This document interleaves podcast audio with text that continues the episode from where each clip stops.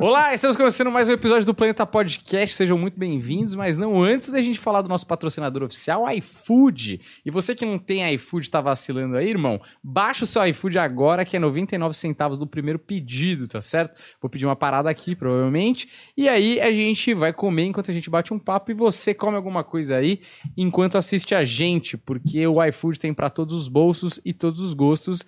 E no episódio de hoje, que é o Vivaço aqui, tomar o Vivaço aqui com a Voca Miranda. Opa, muito obrigado por ter me convidado, cara. Tô muito feliz de estar aqui. Eu tô toda hora olhando isso daqui. Isso é enigmático pra mim, é lendário esse lugar daqui, cara. Não sabia que tinha uma parte também, era um vácuo, tá ligado? Tinha nada, um escuro. Uma, uma tela verde, crônicas de Nárnia, tá ligado? De bagulho meio... Mano, da hora que você tá aqui, porque, pô, a gente também já assistiu seus vídeos, que são muito maneiros. legal. Principalmente porque eu acho que é um é educativo pra todo comediante, entende? Porque tem uns comediantes que por si só são uns nerds, que nem você, que gostam de pesquisar e de ver todos os vídeos, todas as entrevistas, estudar o comediante. E tem uns caras que são meio preguiçosos, né? Ah, tem legenda? Não tem. Então o cara fala, não vejo nada da gringa, não vejo nada. E você presta um serviço maravilhoso, né?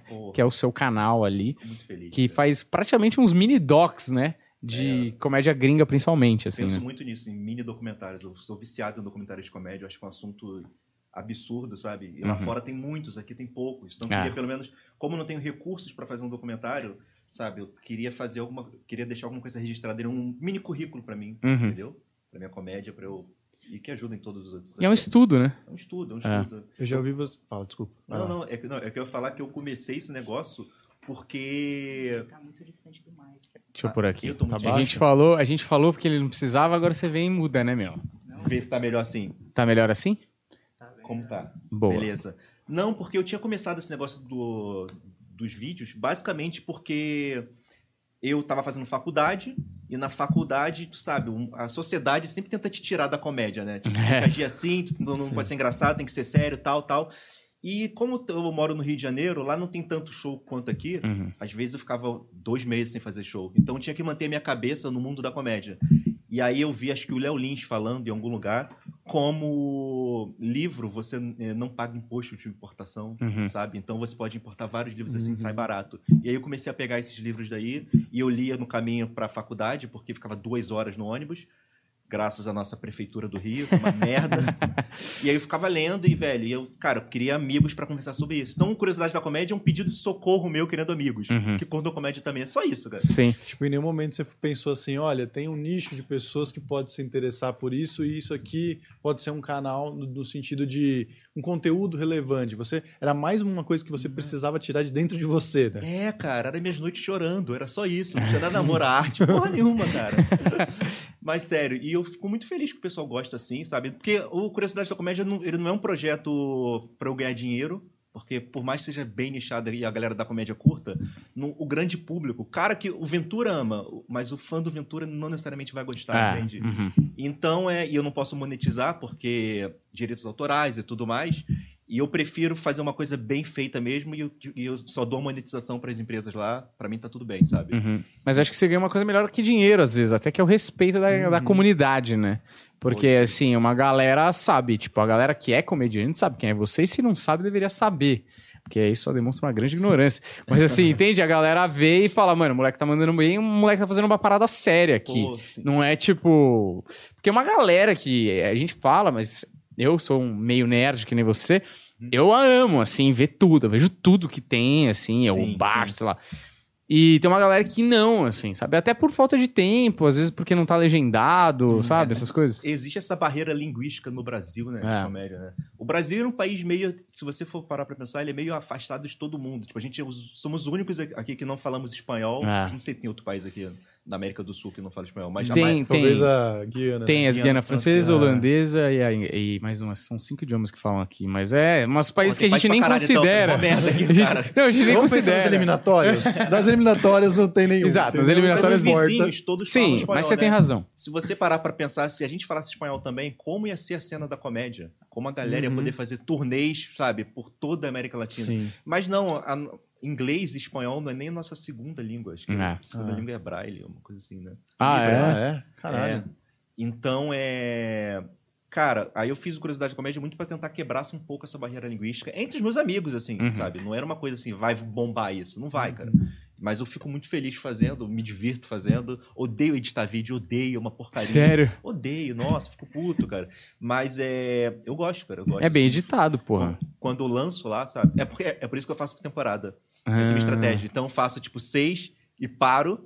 E aí eu espero o pessoal querer de novo, sabe? Uhum. Ah, entendi. É muito o que o Ricky Gervais faz. O Ricky Gervais, ele Hum. cria uma série, faz seis episódios, para e vai pra outra coisa totalmente nada a ver. Não, mas o, o- a prova de que é bom o conteúdo é que você não precisa de uma frequência e tentar treinar esse algoritmo para o negócio ser distribuído para as pessoas que se interessam, tá ligado? É, Você tem poucos vídeos no canal, mas tipo todo mundo já conhece, já respeita. Acho que o comediante também sempre tem essa essa mesma vontade. Precisamos de amigos para falar sobre comédia. Caralho, achei um cara aqui que gosta pra caralho. Isso é tá legal. ligado? É, isso me ajudou muito, como você estava falando, assim, pelo respeito da galera. Quando o pessoal vai pro Rio de Janeiro, normalmente já me chamam. Eu- sabe, o Nil Agra me manda uma mensagem, sei lá, o Rabin, sabe? Uhum. Então a gente conversa muito. Eu peço pra caramba também. Eu Uhum. peço e eu aproveito. Mas tem que pedir também, Eu né, pô? Muito, muito. É, porque tem uma legião de opens aqui em São Paulo que não entendeu que se você não pedir, você vai ficar fazendo show pra, de open pra open até morrer, né?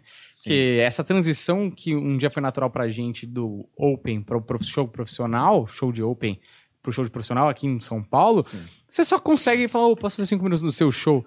Aqui começou a ter um circuito de show de open mic, que eles Sim. ficam girando só ali e não vão pro show profissional. Porque é muito diferente, né? O show de open pro show do cara que você vai fazer, por exemplo, amanhã no Renascença é totalmente diferente. Mas você acha que quando eles ficam nessa vibe só de show de open, eles dá pra evoluir como comediante em um show de open ou show de porque às, às vezes que eu olho pra show de open, normalmente é comediante na plateia, É. Uhum. é amigo, sabe? Uhum. Eu me lembro de um show que o Jacaré Banguela fez no Rio de Janeiro. E aí, tipo, o lugar lá organizou na mesma noite que ele um, um mini festival de opens, assim. Sim. E aí colocou cinco opens pra virem no show do Banguela. Uhum. E aí eu me lembro que, cara, as pessoas foram lá para porque os opens convidaram. Então o show foi seguindo adiante e meio que as pessoas, ah, eu já vi o cara que eu vim ver, tchau. Ah. Já vi o, o Pedrinho, fui. E eu fiquei, caramba, velho. Mano, como assim? Como vocês estão desperdiçando isso, sabe? Uhum. Sim. Então eu fico muito nessa vibe. É, não, tempo é- eu parei é. de- é, Quando eu era open mic mesmo, eu me lembro, eu me lembro que um dia eu, eu não queria, eu não queria mais fazer esse tipo de show, mesmo por ah, politicagem e tal, porque eu não tava sentindo que eu tava evoluindo. Eu tava fazendo show, ninguém tava rindo, era tudo comediante, amigo, a tia do Uhum. É. cara que tá lá. Já viu? E eu não, sabe? Eu acho que tem um teto, assim. Acho que show de open é importante, assim, pra você, pô, ter a coragem de subir no palco. Sim. Porque tem uma fase que, mano, você subir no palco já é a vitória, assim. Independente da risada, é meio que, pô, tô subindo, perdi- perdendo medo, sabe? Vendo qual é que é. Mas chega uma hora que, mano, você não tem como evoluir mais ali. Que é só cinco minutos, não é um show que é seu. é, você, não, você precisa de tempo de palco. É que nem. Eu, eu sempre uso esse exemplo, eu acho que. Mano, você consegue evoluir muito no piano se você tocar cinco minutos por dia? Você precisa ficar ali, tipo. Então, eu, eu, por exemplo, eu, por exemplo, comecei a evoluir mais quando eu comecei a fazer show com os caras, que eu era MC, e eu ficava entre 20 e 30 minutos no palco. Sim. Aí você começa a ter que se virar, porque não dá pra enrolar 20 Sim, minutos, Mas tá eu não ligado? acho que é só o tempo, tá ligado? É realmente uma questão de competitividade, entre aspas, né? Porque é, os caras, a gente sente isso, que cada noite é diferente, né? Tipo, a gente, quando a gente fazia lá os nossos primeiros cinco minutos, a gente ia bem naquela plateia. Quando a, a- o nível de, de todo mundo era meio baixo. Uhum. Pra eles era um puta show, tá ligado? Pra eles era tipo aquilo que eu falo que o, o futebol, o cara do 15 de Piracicaba pode gerar uma, uma noite tão emocionante quanto o Ronaldo Fenômeno, tá ligado? Sim. Porque pra quem tá ali presente é uma coisa muito especial. É. Só que se a gente vai pra um show com aquele nível de piada com- comparativo, né, com os caras melhores, você vai ver que, puta, seu show não, não tá tão bom. Seu show tava bom naquele nível de, É. de show, tá ligado? Então, tipo, primeiro eu escrevi cinco minutos, depois eu escrevi 10 que já não tinha mais aqueles cinco. Eram outros outros minutos, tá ligado? E aí você vai melhorando isso. Vai evoluindo como comediante, né, cara? Exatamente. Como pessoa, na verdade, que você É. vai saber É. lidar com pessoas em É. todos os modos. Até o público, né? O público do show de Open não tem nada a ver com um show de gente pagando, que nem você falou. É a tia do cara que veio ver o Pedrinho, a fulana que sei lá o quê. Sim. Mano, o show de profissional é a galera que veio que pagou pra rir, mano. Não tem, ela nem sabe se você é open, se você não é open. Irmão, me faz rir igual Às aos vezes outros. eu acho que essas eh, nomenclaturas atrapalham um pouco, sabe? Uhum. Ah, Uhum. fulano open mic. Pô, mas é um cara que vai fazer. Não É. importa se ele- sabe? É, eu também, eu acho que nem precisa falar. É, ah, nem- fulano nem- chama o cara e É, acabou, ele tá começando aqui e tal, vamos lá. sabe? Eu acho que É que às vezes o cara até quer até ajudar, entendeu? Tipo, ó, pega em leve com ele, tá começando e tal. Tem essa questão também, sabe? Porra, lá no Rio de Janeiro tem um brother meu, Gustavo Ariel. Gustavo Ariel é um dos maiores comediantes do Rio de Janeiro. Ele é um cara muito regional mesmo. Não sei se vocês já ouviram falar dele. Não. Gustavo Ariel. É, e ele. Ele me fudeu uma vez. Eu me lembro que foi exatamente isso que você falou. Porque ele me chamou no palco do tipo. Eu tava no meu quarto show fazendo Uhum. Ele é o incrível, maravilhoso, o cara que Fábio Porchat. Porra, velho. Caralho, mano, eu tomei no cu de uma forma, cara, que eu parei por uns dois meses de comédia. É, o cara fala, ah, é? Então Me- vai é, lá, Vamos meu. ver então É. se é bom, cara. É. Porra, cara. E, cara. e é automaticamente isso. Eu vi umas cinco pessoas cruzando os braços. O Seinfeld briga com alguém, não tem uma situação que o Seinfeld briga com alguém porque o cara não Com o se CK, né? Ah, com o CK é isso. Ah, ele vai vir o maior comediante de todos os tempos. Fala, assim, não cria essa expectativa, não tem como superar Que ele isso. fala isso no Talking Funny, que ele Exato. fala que, tipo, ele Exatamente. procura, se ele faz esse Pô, gesto. o Talk Funny é um negócio que deveria ter pro pessoal que não que não conhece, fala pra cá, né, pra câmera. O Talking Funny foi um especial de uma hora que a HBO fez, né, com os quatro maiores comediantes da época, o Ricky Gervais, o Jerry Seinfeld, o Chris Rock e o Louis C.K., conversando sobre comédia. Tá legendado no YouTube. E é incrível, cara. Eu, É. eu acho que é uma coisa... Eu não sei porque eles só fizeram um disso. É. Sabe? Pois é. feito outro. Vários. assistindo É. infinitamente, É, né? nossa, Todo ano. cara, Todo eu ano eu assisto. é. memorizando o nosso É. especial do Roberto Carlos, tá É, Todo exato. ano, assim, "Pô, O que, que eu fiz na minha carreira esse ano? Vou ver o Talk Funny, tá ligado? É muito isso. E é muito bom, cara. E eu queria produzir um negócio desse aqui no Brasil. Cara, sabe? um cara tentou fazer isso, agora eu não tô lembrando no especial Di. de quem. O Di ele fez um extra pro Foi, especial é, foi o Di. com Rabin, Murilo Couto, Afonso e Thiago, talvez. É. Não tenho certeza. Ele fez um sim. Talking Funny ali na sala da, da casa dos moleques, assim, que eu acho que foi muito inspirado nisso. Uhum. Mas é, é- Foi legal, óbvio, foi bem legal Sim. a conversa dos caras, mas eu entendo. É que eu acho que, assim, tem uns comediantes grandes aqui que a gente gosta pra caralho. Mas os comediantes gigantes que- de lá, a gente venera, né? E, assim, É. com motivos, Tem óbvio. uma coisa assim. Sim, né? Os caras são, assim, é outro nível, assim, não, é, né? não, não é desmerecer a comédia brasileira. É É. meio que é uma questão mundial, né, cara? É, é tipo, tipo, mano, tem um cara que joga basquete aqui no Brasil que é bom pra caralho. O cara é bom Sim. pra caralho, tá ligado? Mas o cara que joga bem pra caralho na NBA, entendeu? É outro rolê. Sacou? Uhum. É tipo, mano, caralho, o cara é o melhor do melhor, assim, sacou? Caralho. Porque aqui 30 no Brasil anos, tem né? menos gente, né? Não, Fazendo, 30 menos anos de tempo. experiência, mano. A gente tem aquilo que você sempre fala. Nós temos o, o nosso maior tem 15, velho. Então, é, é tempo, mas é, é mais que tempo, é cena, né? Porque é, É 30 cena. anos fazendo cinco vezes por Os dia. caras lá fazem isso Ah. desde os anos 70, 60, É. menos até 30. Tô muito distante, peraí. Qualquer coisa, mano, aqui. levanta ele Nossa, assim, eu tô fazendo ó. um open mic de, de podcast. peraí, Você levanta levantar? ele. É, Hum. tipo aqui, ó. pra não quebrar essa porra. Ah, perfeito, beleza, beleza. Cara do Curiosidade da Comédia. Como... um, um merda na vida. Cara, você tá no lugar ideal, porque ó, o nosso público é esse cara que é fã do, do Ventura, que quer saber as coisas mesmo. Sim. Você vai ver pelas perguntas da galera, mano, muito boas as perguntas. Você já assim. leu? Eu já vi o que E eles você vai fingir aqui. surpresa. Hein? Vou fingir que estou sendo espontâneo. Como tudo aqui, é tudo Vamos fingimento. ver a capacidade de atuação. É, mas eu- uma coisa que eu ia perguntar pra você é esse negócio de como foi pra você entrar na comédia, assim, né? Porque eu imagino que pra todos nós é um negócio tipo, pô, você tem um interesse, Sim. você gosta, mas qual é que foi o caminho? Porque no Rio, a gente sempre fica discutindo isso. A gente adoraria que o Rio fosse um polo da comédia stand-up, como é o São Paulo, porque ajudaria muito a cena O e o intercâmbio, inteiro, é. tá ligado? Mas como é que foi? Porque eu imagino lá que deve ser um, o começo deve ser um pouco mais difícil, né? Cara, no Rio de Janeiro, a verdade é que 2016, 2017, eu fui fazer um intercâmbio em Nova York. Eu consegui a oportunidade de Sei. fazer um intercâmbio lá. E eu já era muito fã de comédia. eu- E aí, é... lá, três professores meus do, do, do colégio, eles eram comediantes. Só que eles abandonaram a carreira. Tem muito disso lá em Nova York e Los Angeles, do pessoal que era ex-ator, ex-comediante, não vingou e vai dar aula, sei lá, sabe? E aí, esse professor daí, ele me, ele me incentivou a isso, ele me levando em clubes de comédia de lá. Ele me levou Ah, no Gotham, tá. no Comedy Cellar, entendeu? E aí, e aí eu fiz duas noites de amadores lá, Que da hora. sabe? Inglês mesmo, assim.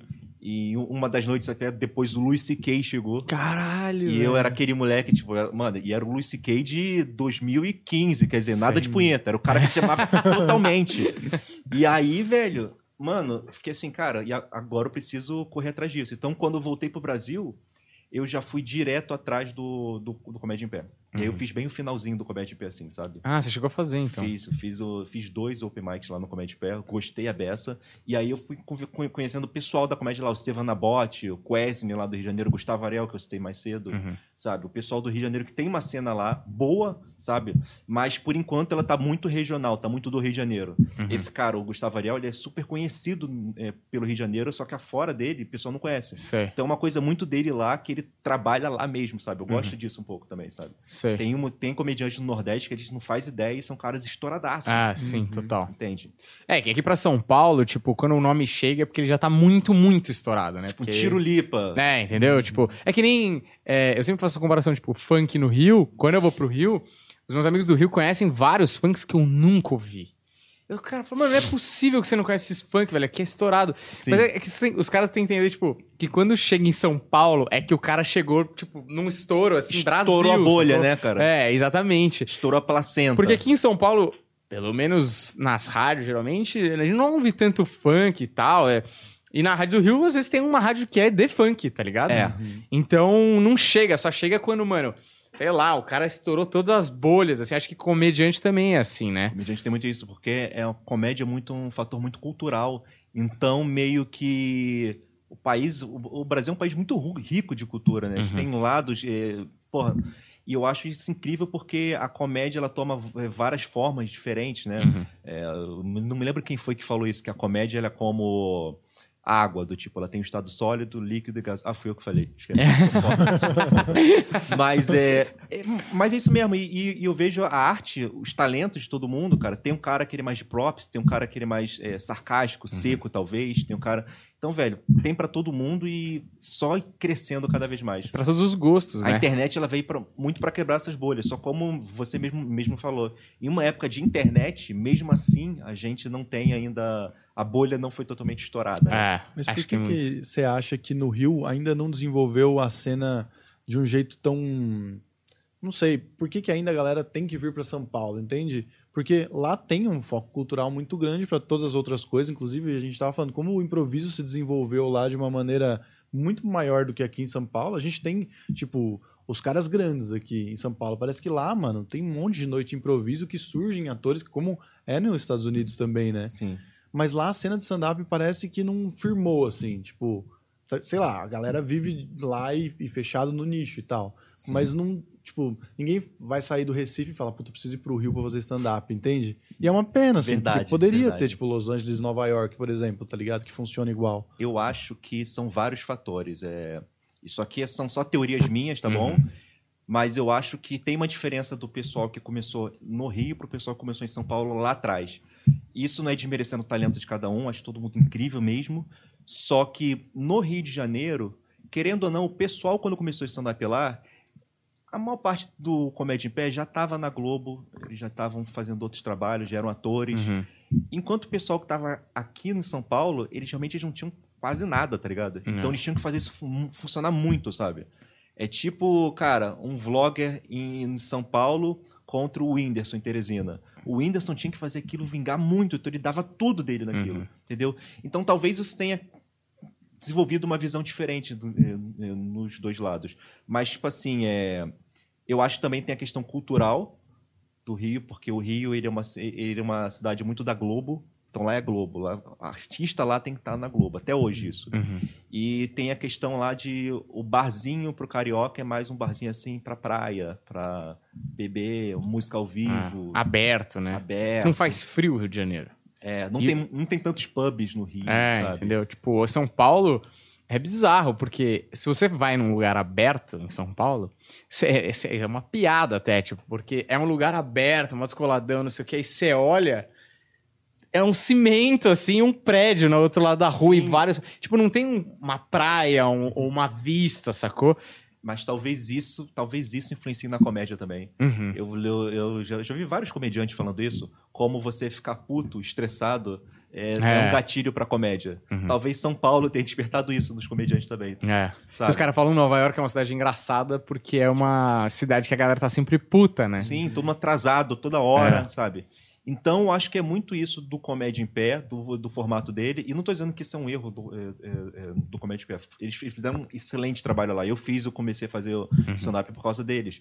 Porém, é, eu acho que foi uma diferença que, juntada no coquetel que gera a cultura carioca, sabe? Rendeu uma coisa que não. Mas tá vingando o Rio, cara. Tá É. vingando aos pouquinhos. Tá, é, parece que renasceu, né? Tipo, os ca- alguns caras de lá começaram a despontar e estão trazendo a comédia, né? O Rio Retrô. Paulinho Serra fez É. o Rio Retrô e o Bora Rir, que são.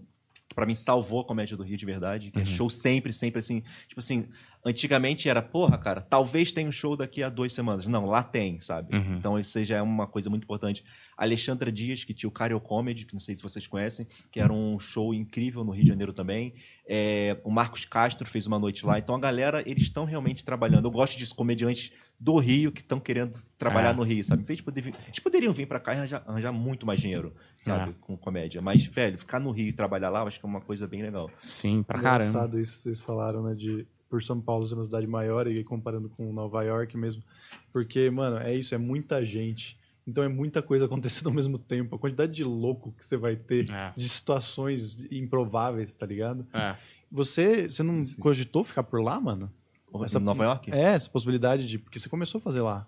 Ah, cara, eu cogitei. Só que aí teve o negócio do dólar. Tem essa questãozinha. Ah, É, cara. Aí agora eu tô preso aqui fazendo show com o Yuri Marçal. tô- Não, mas é que eu acho que é, é, a gente tem esse sonho, é do caralho. Mas eu acho que, tipo, o sonho lá, de você começar do zero lá nos Estados Unidos, é, é mais, teoricamente, é mais tempo, né? E é mais difícil. A concorrência e a competitividade é não, é absurda, absurdo. né? Lá não teria chance. É porque, tipo assim, eu, não, eu nem comecei a fazer comédia lá por causa de querer estar na cena da comédia ali. Porque todo mundo fala, a primeira vez vai ser horrível. Então que seja horrível um lugar maneiro. É. Eu, já, eu já tô aqui também, né? E eu tinha ouvido falar alguém que aquele bar tinha sido o bar que o Chris Rock começou a fazer show. Que Isso era muito hora. importante pra mim. Chris Rock é meu comediante preferido, assim, é Uhum. muito importante de verdade na minha vida, sabe? Com a minha carreira como comediante. E aí eu queria começar a fazer show lá e eu fiz, consegui, fiquei feliz pra caramba. Obviamente, depois eu descobri que era uma mentira. O Chris Rock nunca pisou naquele Ah, lugar. era. Porra mentira. nenhuma, porra nenhuma. Ele começou na Comic Strip. Eu fazendo curiosidades, eu descobri que filhos da puta. Ah, Mas eu fiz, cara. Eu fiz. Foi, foi, foi um gatilho, cara. Então, Caralho, é. Mano, e aí eu.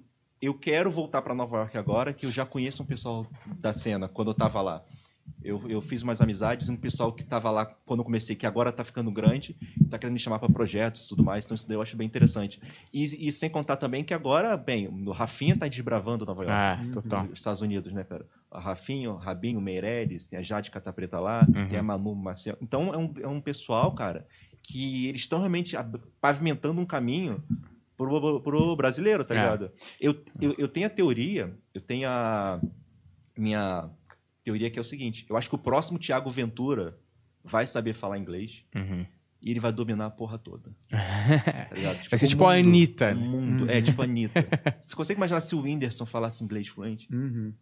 ou inglês ou espanhol pra cara. Mano, tudo que ele conquistou só sendo brasileiro, com, conversando com brasileiros, sabe, cara? É, os números são Os absurdos. números né? são absurdos pra cá, cara. Ele, porra, Pra lá também. pra lá é, o cara é o maior youtuber do mundo brasileiro, só falando, sabe? É, Porra, mano. é. Real. Pra espalhar, pra começar a espalhar essa palavra, né? Tipo, É. ia ser muito mais fácil, né? Tipo, já, Sim. já sai jogando na frente.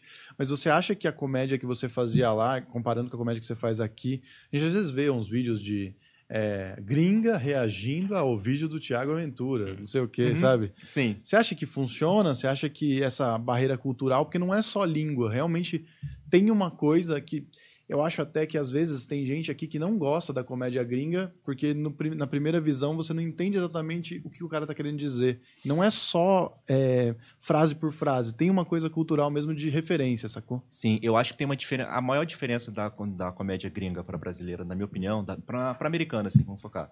Eu acho que é a diferença de como eles usam o setup e o punchline, né?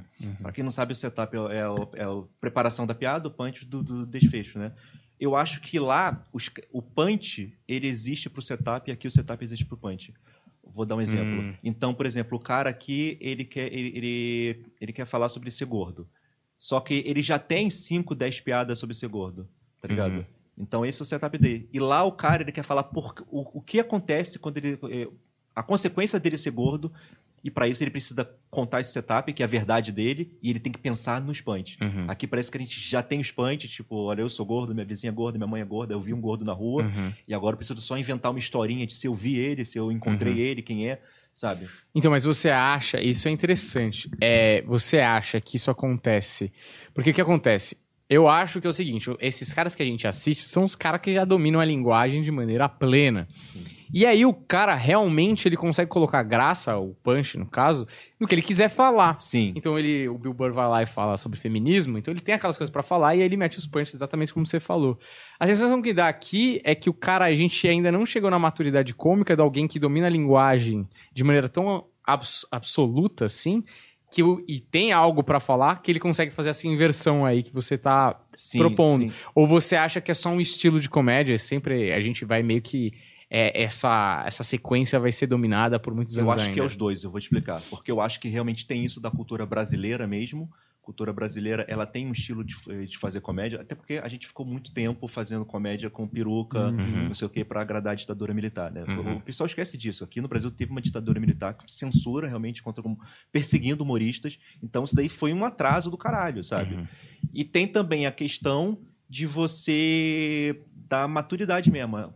Exatamente pelo fato da gente ter atrasado tanto, cara, a gente precisa de mais um tempinho ainda para ser acostumado. Mas se você for ver, cara, o que a gente tá fazendo hoje, a gente tá mais rápido que os americanos, porque eles demoraram desde os anos 50 para fazer o que eles fazem hoje. Uhum. E hoje tem pessoas aqui que estão fazendo coisas incríveis. Tipo, mano, o Yuri Marçal, sabe? Ele trouxe um bagulho novo pra comédia. Uhum. Sabe? O, o- o Maurício Meirelles agora tá colocando filosofia na comédia de uma forma que eu nunca vi. Tem o próprio Whindersson que eu citei, o Ventura, falando sobre maconha, velho. Ser ateu. Então isso daí vai abrindo sim o espaço, sabe? Uhum. Vai abrindo sim o nosso, o, no- a- a- o nosso limite de, de- é, Não só o limite aceitável, mas o nosso é, limite cultural mesmo, sabe? Uhum. É que tem aquilo também, né? A gente está consumindo é, eles prontos. Então a gente já consegue absorver aquilo que eles já mastigaram, sacou?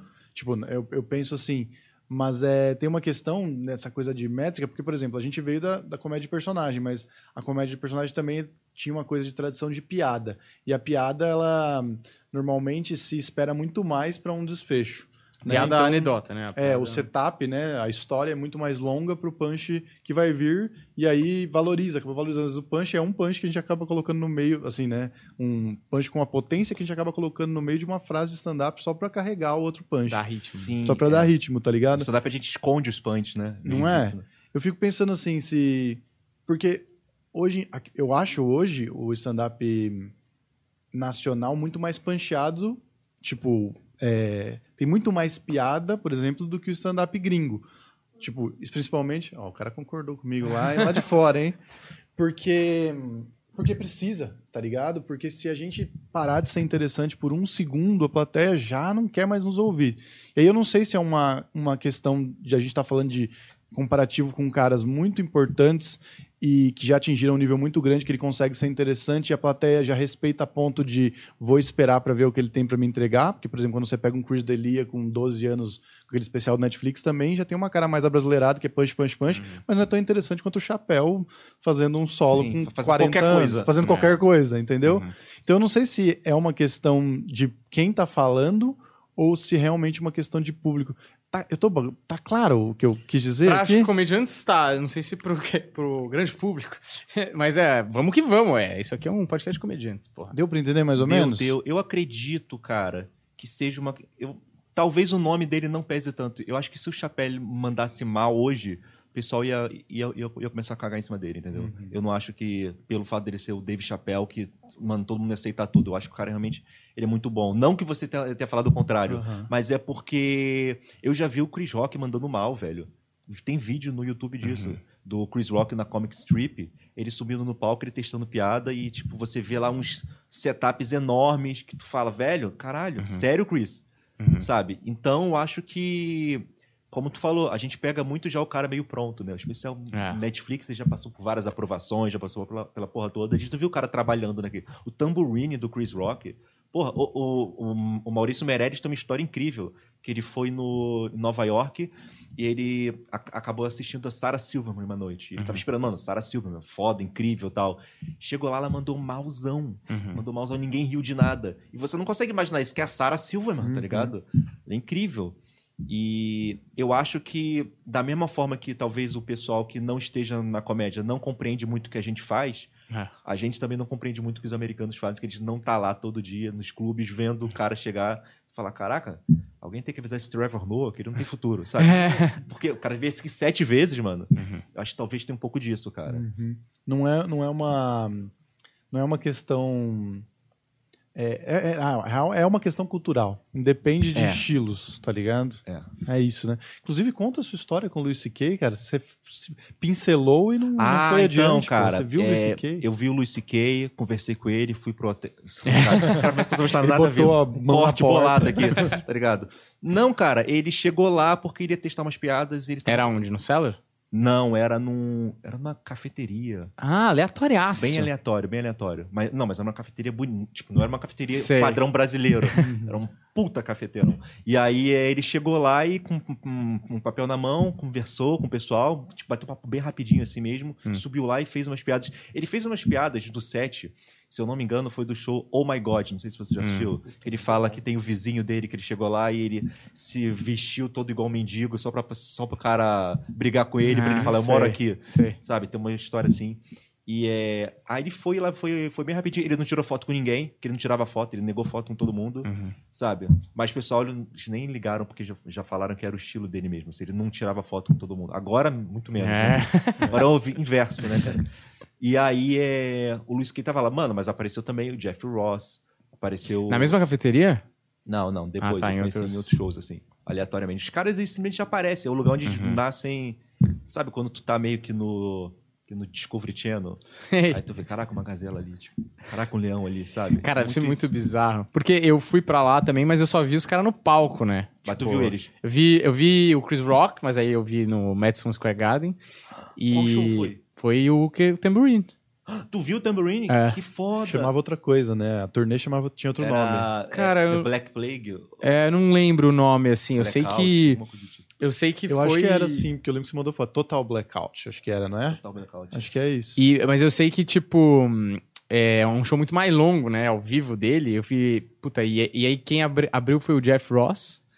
E aí teve uma moça também, que eu não vou lembrar quem era. E aí teve mais uma pessoa. Tipo assim, quase uma hora só de abertura, assim. Tipo, você fala, mano. Porque eles fazem um evento, mas, mas foi foda pra caralho, né? Legal. Foda pra caralho. Tipo, eu paguei caro, sentei lá no último lugar lá que tinha, porque era o que também sobrou.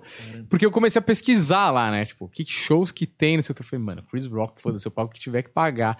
Lá no último andar, mano. Foi foda, assim. Você vê que, cara, é- eu nunca tinha ido num show de comédia de arena, assim, né? Porque acho que tinha umas 4 mil pessoas naquele dia lá. 5 mil, sei lá. E, mano, arregaçou, assim. E aí eu vi o Jeff Ross no dia seguinte no Comedy Cellar.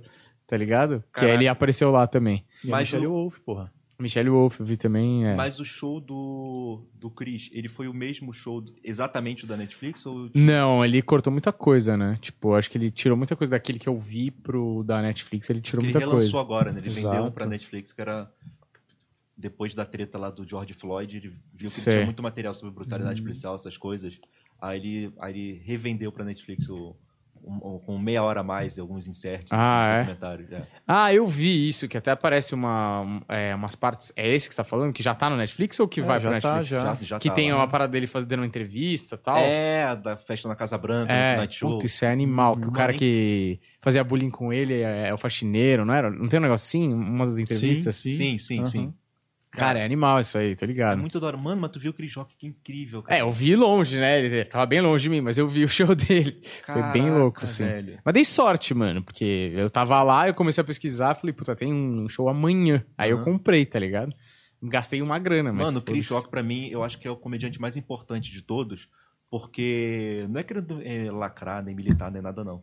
Mas esse negócio de representatividade ajuda muito, Uhum. influencia muito. E eu, e eu quando eu era criança, eu, a- o primeiro comediante que eu vi fazendo show foi o Chris Rock, de terno, naquele é, Kill the Messenger Sei. show.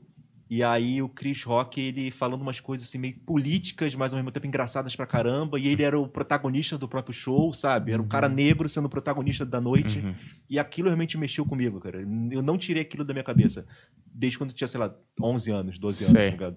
Esse é o show que ele tá na África, em Londres e nos Estados É, Unidos? É que esse? Que ele vai é, cortando? Que o The Message é. Puta, esse é bom pra. Ele ganhou cacete. um, um Emmy por, por edição por esse show. É absurdo esse show Cara, mesmo. muito foda. E tudo vai se conectando, cara. E já começa a porrada. Eu acho que é o meu show de stand-up preferido, cara. de É. verdade. É bom pra caramba, é um dos melhores de todos os tempos, assim. Sim. Teve uma época que eu acho que o... Ci- Porque, assim, teve uma passagem muito clara, assim, pra mim, do Chris Rock tá comendo a bola, assim, muitos anos. Aí, pra mim, pelo menos, aí vem o CK, mano, destruindo, assim. Porque é que nem futebol, né? Porra, esse ano jogou melhor o Messi, o outro ano jogou melhor fulano. É óbvio que é muito subjetivo, comédia, que nem o Seinfeld fala, é que nem comida, né? Eu posso amar geleia e você odiar e tá tudo Sim. certo, né? Mas assim, eu acho que teve essa. essa o último cara antes do CK que tava assim, destruindo, arregaçando tudo no show de stand-up era o Chris Rock. E não tinha pra ninguém naquela época, né? Ele fez, é, inclusive o vídeo dessa semana do Curiosidades é do Chris Rock, que eu conto o foco do vídeo inteiro, não é, não é exatamente na carreira dele, mas é no momento de virada dele. Uhum. Foi quando ele lançou aquele show Bring the Pain. Sei. Porque ele foi um show que ele tava, ele subiu no palco.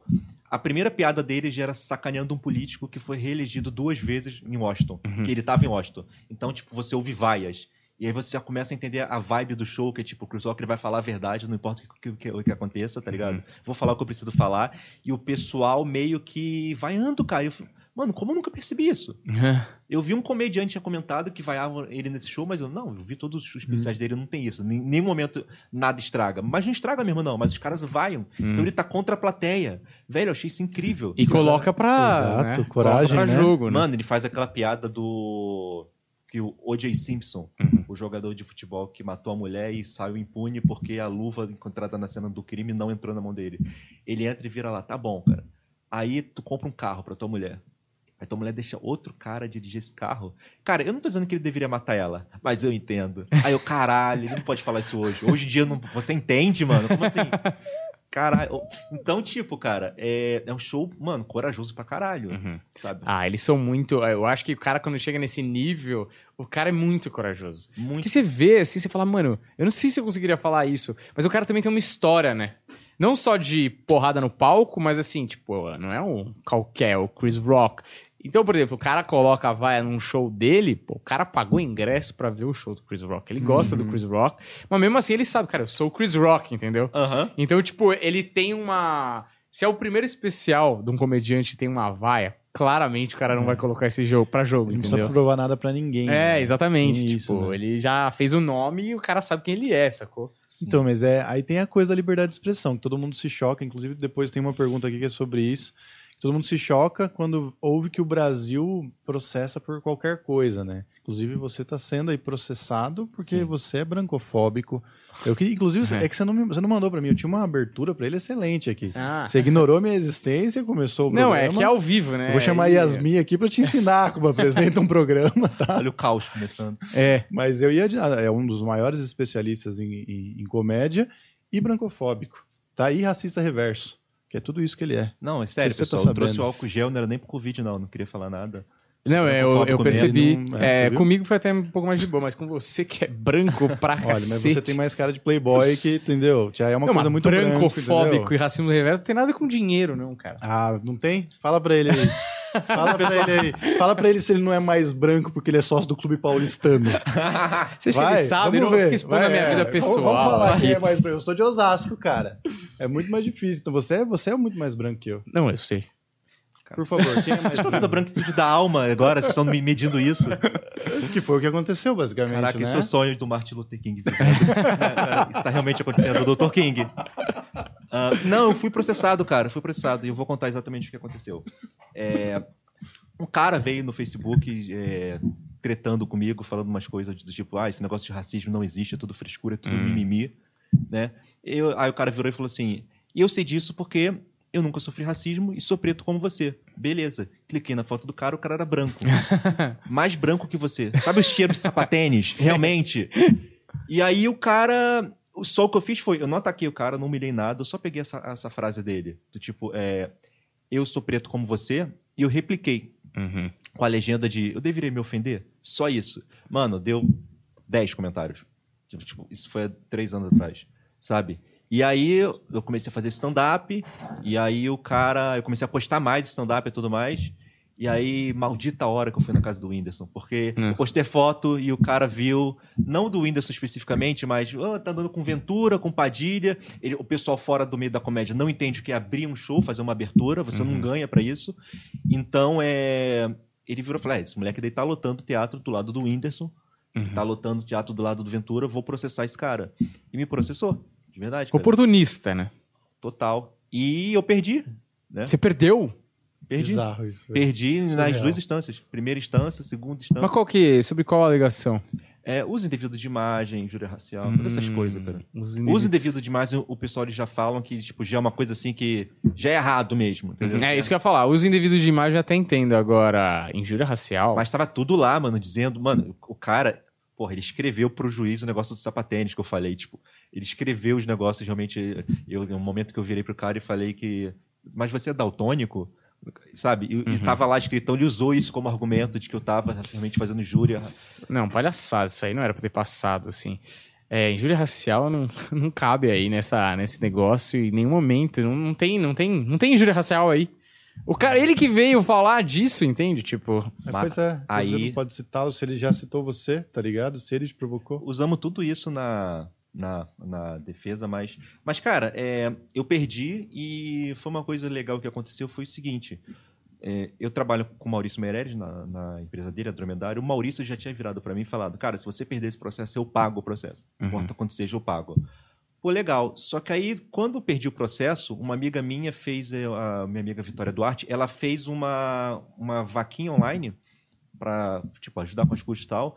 E aí todo mundo da comédia eh, mandou mensagem, conversou. Recebi uma mensagem do Rafinha Bastos, se oferecendo também para pagar o processo. Aí o Ventura ajudou, Murilo Couto, Uhum. sabe? O Meirelles, sabe, cara? Então eu fiquei feliz pra caramba de ver que, mano, o pessoal da comédia realmente tem um carinho por mim, sabe? Não é- Uhum. Não é qualquer um que eles vão chegar dando dinheiro, sabe? Sim. Fiquei muito feliz com isso, essa, é que o ódio de ter que pagar esse, essa É, o ódio de ter que pagar uma coisa tão idiota assim, tão boba também. É. Cara, tinha 30 likes na, na postagem. Sim. Não era uma coisa tipo que eu destruía Não, e o cara esperou, né? O cara, porque, porque pe- pensa assim, se eu brigo com você na internet hoje, sei lá, eu vi um.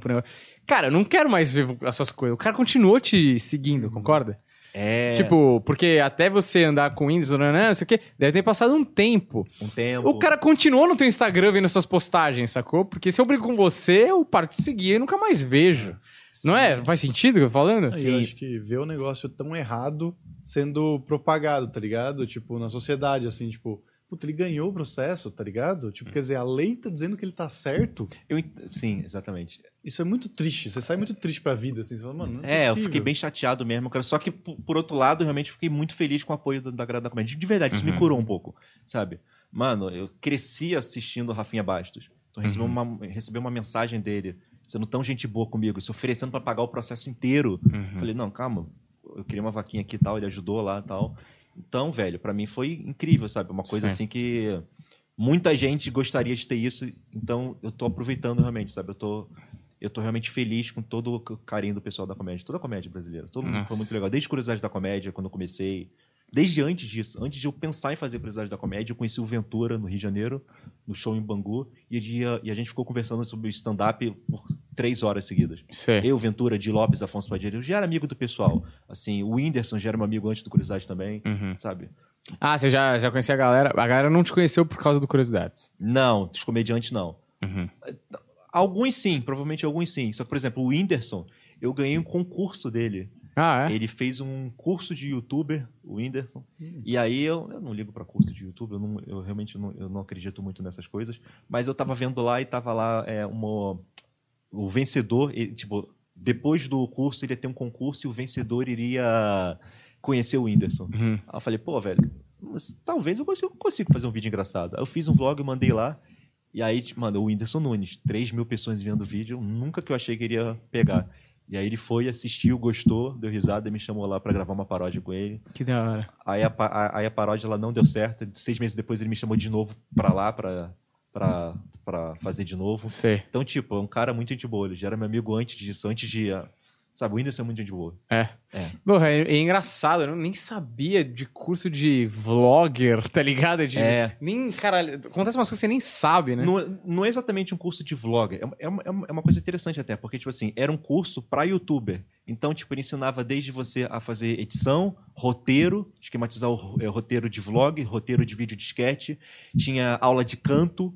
Então era um curso bem assim, tudo que o Whindersson faz, e não era o Whindersson explicando tudo, sabe? O Whindersson explicava o que ele sabia, que era de piada. Uhum. Então tinha um cara lá que ia ensinar para editar vídeo, tinha, um- tinha uma moça lá que ia ensinar para ela para como se canta, como afina a voz, essas coisas do tipo. Então tipo era um curso bem completo, era bem legal mesmo, sabe? Só que eu, eu que sempre fui meio assim, putz, cara, eu não. Mas cara, pensando bem, curiosidade da comédia, ele surgiu quando eu abri a cabeça nesse curso dele. Hum. Porque o curso dele trabalha muito esse negócio de que tem espaço pra todo mundo, busca alguma coisa que ninguém fez, sabe? Tem Certo. como ser original ainda hoje em dia. O Whindersson ensinava muito isso nesse curso. Então isso meio que abriu, eu quebrei a cara no final, porque eu realmente eu, me ajudou mesmo, sabe? Sei. Foi é, com aquelas ferramentas que o cara apresentou. Acho que eu lembro, tô lembrando desse curso que eu, eu lembro até no Instagram, que era ele falando, aí viu um cara da luz, que é a luz era É, tal, não sei o quê. Exatamente, exatamente. Eu acho que agora, agora que você falou, assim, que eram várias pessoas, agora eu lembrei. Mas que da hora, mano, que você ganhou. O que, que você fez nesse vídeo aí? Porque, mano, é foda fazer vlog. Eu acho muito difícil. Eu peguei um set meu de stand-up que eu fazia Ah, e boa. transformei em vlog. Porque, o porque o vlog é meio que. A diferença do punch pra internet pra, pro vídeo é basicamente o corte, talvez, tá ligado? Então você pega o corte, você corta pau, fala aqui, fala aqui. A, a a piada é a mesma. Uhum. Só que o corte e a sua mudança, ela deixa mais dinâmico, mais engraçado, Sei. sabe? A parte da edição, você diz, Parte né? da edição, exatamente. Uhum. Essa dinâmica. E aí é, eu ganhei isso daí. E depois ele me chamou pra ir lá assistir o especial Netflix dele. Que foi o show que Ah, foi que pra da hora. 22 mil pessoas. Foi no estádio. No estádio lá em Cara, muito Fortaleza. Muito foda isso. Cara, incrível. E eu vi, cara, e tem uma coisa que o Chris Rock conta, que ele acompanhou o Ed Murphy em turnês, e ele viu o Ed- o Ed Murphy, o ídolo dele, escrevendo piadas do zero, e testando, e fazendo shows em arena, e se estressando. E eu vi isso do Whindersson. Hum. Eu vi ele lá se estressando com show, com luz, com som, e ele ia lá, ele ensaiava o show inteiro. Mano, show de uma hora e meia, ele ensaiou na, na- ele ensaiou na mesma tarde, tipo, quatro vezes. Sabe? Então eu fiquei Certo. vendo lá ele todas as nuances, as diferenças da comédia. Eu acho que isso me ajudou muito, sabe? Enriquecedor, né? Muito, cara. Ver um, um rockstar da comédia Uhum. É. trabalhando, indo lidar com os negócios dele, sabe? É, é muito louco, né? Porque é realmente o comediante que tá em ascensão, ele olha o cara que é muito grande. Tem uma história do Marlon Wayans com o Ed Murphy, que o Ed Murphy tava fazendo um, um desses filmes que ele faz 12 personagens. Sim. E aí ele tava no camarim lá e o Ed Murphy tava se maquiando, ele chegou perto do Ed Murphy e falou, fez uma pergunta, tipo, mano, como que é, né? Tipo, fazer filme, não sei o quê, nananã, se maquiar, fazer 12 personagens, não sei o quê. Porque é é a visão do fã, na verdade, né? Sim. E um pouco se projetando, talvez, num futuro. Talvez você querer fazer um filme, sei lá. E aí o Ed Murphy, porra, cansadão, olhou pra ele e falou: É, trabalho, né? tá ligado? Então, tipo, a gente é, que tem uma, uma parcialidade de olhar de fã que fala, mano, é isso que eu quero fazer, é, é ali onde eu quero estar, não sei o quê. Sim. E pro cara, mano, é sangue, suor e lágrimas ali que tá rolando que você tá vendo embaixo da água, né? O resto do iceberg Sim. ali, né? Eu tô desse momento com, em relação ao trabalho com o Maurício Meirelles. Uhum. Porque ele e a Emily, a esposa deles, tem uma, uma, uma empresa, Dromedário. Uhum. E a Dromedário era uma empresa para ajudar os shows dele, assim, de, de, eh, de- de, eh, publicidade, divulgação pro show dele e tal. E aí é preparação. E aí veio a pandemia, né? Teoricamente acabaram os shows. Uhum. E aí o Meirelles, olha só coisa é, bacana, para ele não demitir todo mundo, o que ele fez foi ele mudou o foco da empresa dele para uma empresa de publicidade. Uhum. Então ele foi reensinando a gente a fazer várias coisas e vários projetos novos, sabe? Então eu vejo muito ele, como ele se estressa, como ele quer realmente fazer aquilo funcionar.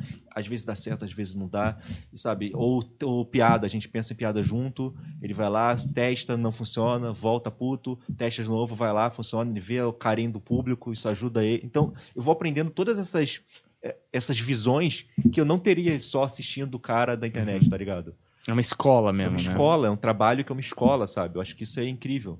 E eu acho muito da hora ele ter isso, porque quanta gente que é interessado em comédia, como você, é, garante um salário e, e garante a permanência na vida de comediante. Cara, isso, é muito é? sério, porque eu tava em uma situação no Rio de Janeiro é, não te passar fome. Eu falei de uma forma que comecei uma, uma, uma vibe errada, não era isso. Tom, né? Mas eu tava em uma situação que eu tava quase des- desistindo de comédia, porque não tava me levando a lugar nenhum. Eu só tava fazendo os mesmos shows sem cachê, sabe? Mano, 27 anos, e aí, cara? Vai virar ou não vai esse negócio? E aí o Meirelles, ele veio pra mim e falou, cara, vem escrever pra mim. Ele foi fazer uma roast em Portugal e ele me chamou pra escrever. Eu e outro redator muito bom, o Alessandro Berli, e nós escrevemos pra ele aquilo e ele gostou pra caramba e, e meses depois ele já tinha me chamado pra trabalhar lá. E com isso daí eu consigo, mano, mesmo que eu não esteja escrevendo pra mim, eu tô inserido, trabalhando, É. ganhando dinheiro, inserido no meio da comédia, sabe? O que me deu eh, margem também pra eu fazer outros trabalhos com Porchat, com porra, outros caras aí que foi que foi me en- engrandecendo como profissional, tá ligado? Uhum. Inclusive, você tem uma história no seu canal que eu acho que até que a gente podia daqui a pouco puxar para as curiosidades. Tem bastante coisa que a galera vai adorar de você falar. Mas é pede a comida, mano. Nós estamos com fome. Pois acho é, que ele está com É fome. que você eu- esqueceu a gente é ao vez. vivo hoje e eu acabei É. esquecendo de perguntar, porque eu tenho medo de pedir uma coisa que a pessoa é alérgica, Sim. entendeu? Você um Não, puta clickbait nada, bom, né? você tem alguma coisa de preferência? Tipo, ah, um açaí. Eu sempre falo açaí, né? Açaí Mas é bom, é porque é o açaí é suco, né, cara? E aí é mais difícil de errar. Ou vocês querem comer uma esfirra, uma pizza? O que, que vocês querem que eu Cara, peça? tanto faz. Diga aí, o que você tem que montar? Você é nosso convidado aqui. Esfirra, tá bom? Pode- Tá pode ótimo. ser, pode ser. Esfirra, tá Tem ótimo. alguma esfirra de preferência?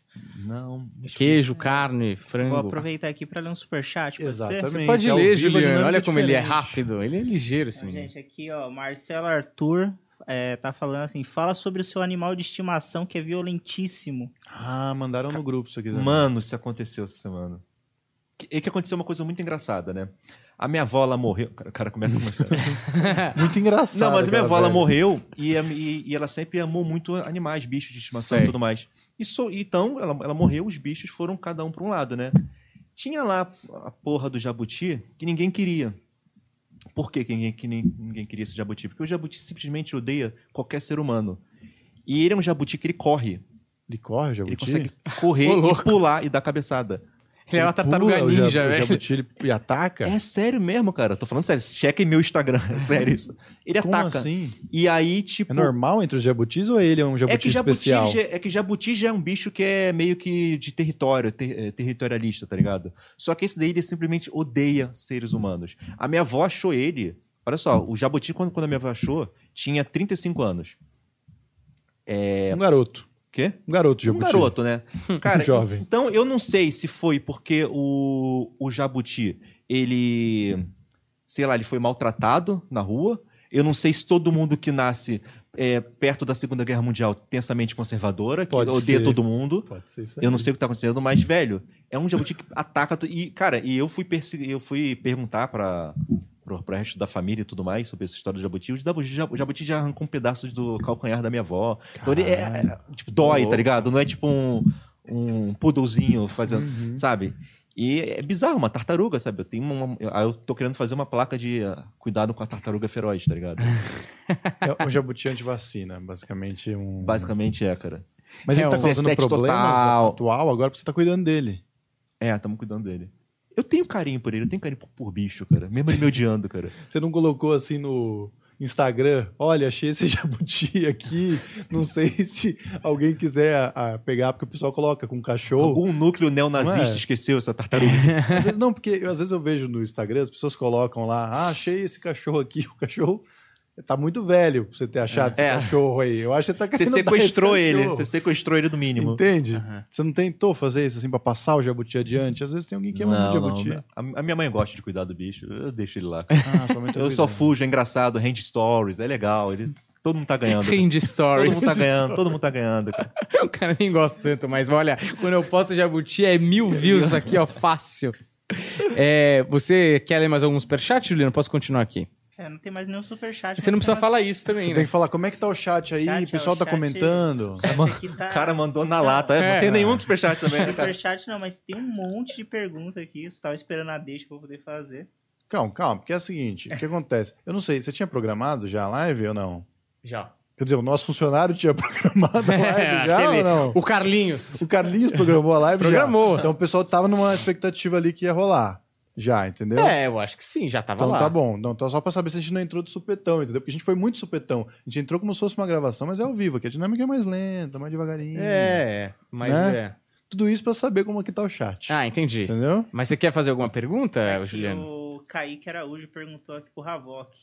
É, o que você acha sobre criação de piadas? E você acha que a piada só é aquela que tem estrutura? É, e o, me o mesmo Kaique falou. E sobre o punch e o setup? Ah, e sobre o push setup, a geralzão, assim, fala É. sobre isso. É, aí. Tava é, vindo pra cá. É. Então, cara, é isso. Tem uma. O que, que você acha da criação das piadas, cara? Você acha que, tem, é, que a piada só é quando tem estrutura? Ela só, Só é piada quando existe uma estrutura, eu acho que é isso que ele quer dizer. Cara, eu acho que sim, só que o que é a estrutura da piada? Às vezes um olhar pode ser parte da sua estrutura da Uhum. piada, Uhum. tá ligado? Eu acho que tudo que você pensou tá automaticamente estruturado. Exato. Tudo que você pensou pra replicar no palco, sabe? É uma coisa preparada, É. logo automaticamente estruturada. Uhum. sabe? É. Até quando você, mano, tu, tu, tu não segue um roteiro, sabe? Até quando esse tipo de coisa acontece, já é uma estrutura. Porque Ah. você tá no palco replicando uma coisa, sabe? Se- eh, seguindo uma lógica sua, mesmo que seja pra aquele momento mesmo, totalmente de improviso, ainda assim é uma estruturação. Total. É, o improviso ele vem de uma coisa que você ou fez muito no palco, ou fez muito na vida, ou assistiu muito na vida. Você já tem aquela referência de que aquilo É. funcionaria naquela situação. Exatamente. E é uma estrutura também. É um tá caminho pronto. que você achou, porque tu, eh, tu já calculou que muitas pessoas fizeram isso e funcionou. Então vamos fazer Uhum. assim. Ou muitas situações assim aconteceram, né? Exatamente. É uma, por exemplo, uma modelo que cai de um jeito bizarro na passarela. Cara, Hum. ali ela, é- obviamente, não tá sendo- tentando ser engraçada, mas existe um contexto que ela tem que andar até ali e voltar, por exemplo. E ali é um negócio de gala, é a mulher, pô, bonita. Aquilo ali já é. A situação em si, por si só, já é um setup. Sim. Entende? Tipo, e a queda dela, por ser o momento da graça, vamos dizer assim, não que eu rio de modelos caindo. É, Mas é mas a, a quebra de expectativa, ela é o punch ali. É muito bom que você tentou não ser cancelado pelos modelos agora. Ele fez o disclaimer, tá ligado? Para os modelos. Gisele Bündchen. Muitas modelos assistem a É, gente, com entendeu? Só que é conteúdo delas. São Paulo Fashion Week, o quê? Intervalo o pessoal vendo o Planeta Podcast. Porra, isso aí. Mas eu acho então que, mesmo que é, sem a consciência de que você está fazendo algo engraçado, ou sem a consciência que existe uma estrutura, acho que toda a graça ela vai ser estruturada no final das contas. Aqui, aquilo que você Eu falou. acho que só bebês não tem estrutura. É. Ah, Porque até uma criança, cara, quantas vezes você já não fez uma graça pra algum adulto, o adulto riu, e aí você, cara, ô, isso aqui tem uma coisa, deixa eu repetir isso com outro adulto, ou funciona de novo. Sabe, criança ela tem muito disso. É uma estrutura, Uhum. sabe? Então eu acredito, na que, é, eu acredito que a piada é totalmente aberta, assim, interpretação do que é ou não estrutura. É, é, exatamente. Eu acho que dá pra se ver a estrutura em qualquer, Qualquer lugar, né? coisa. né? Anderson Lee perguntou aqui pro Havok. Você acha que falta algo na comédia nacional? Falta algo na comédia nacional? É. Cara, na comédia nacional, eu acho que falta mais é.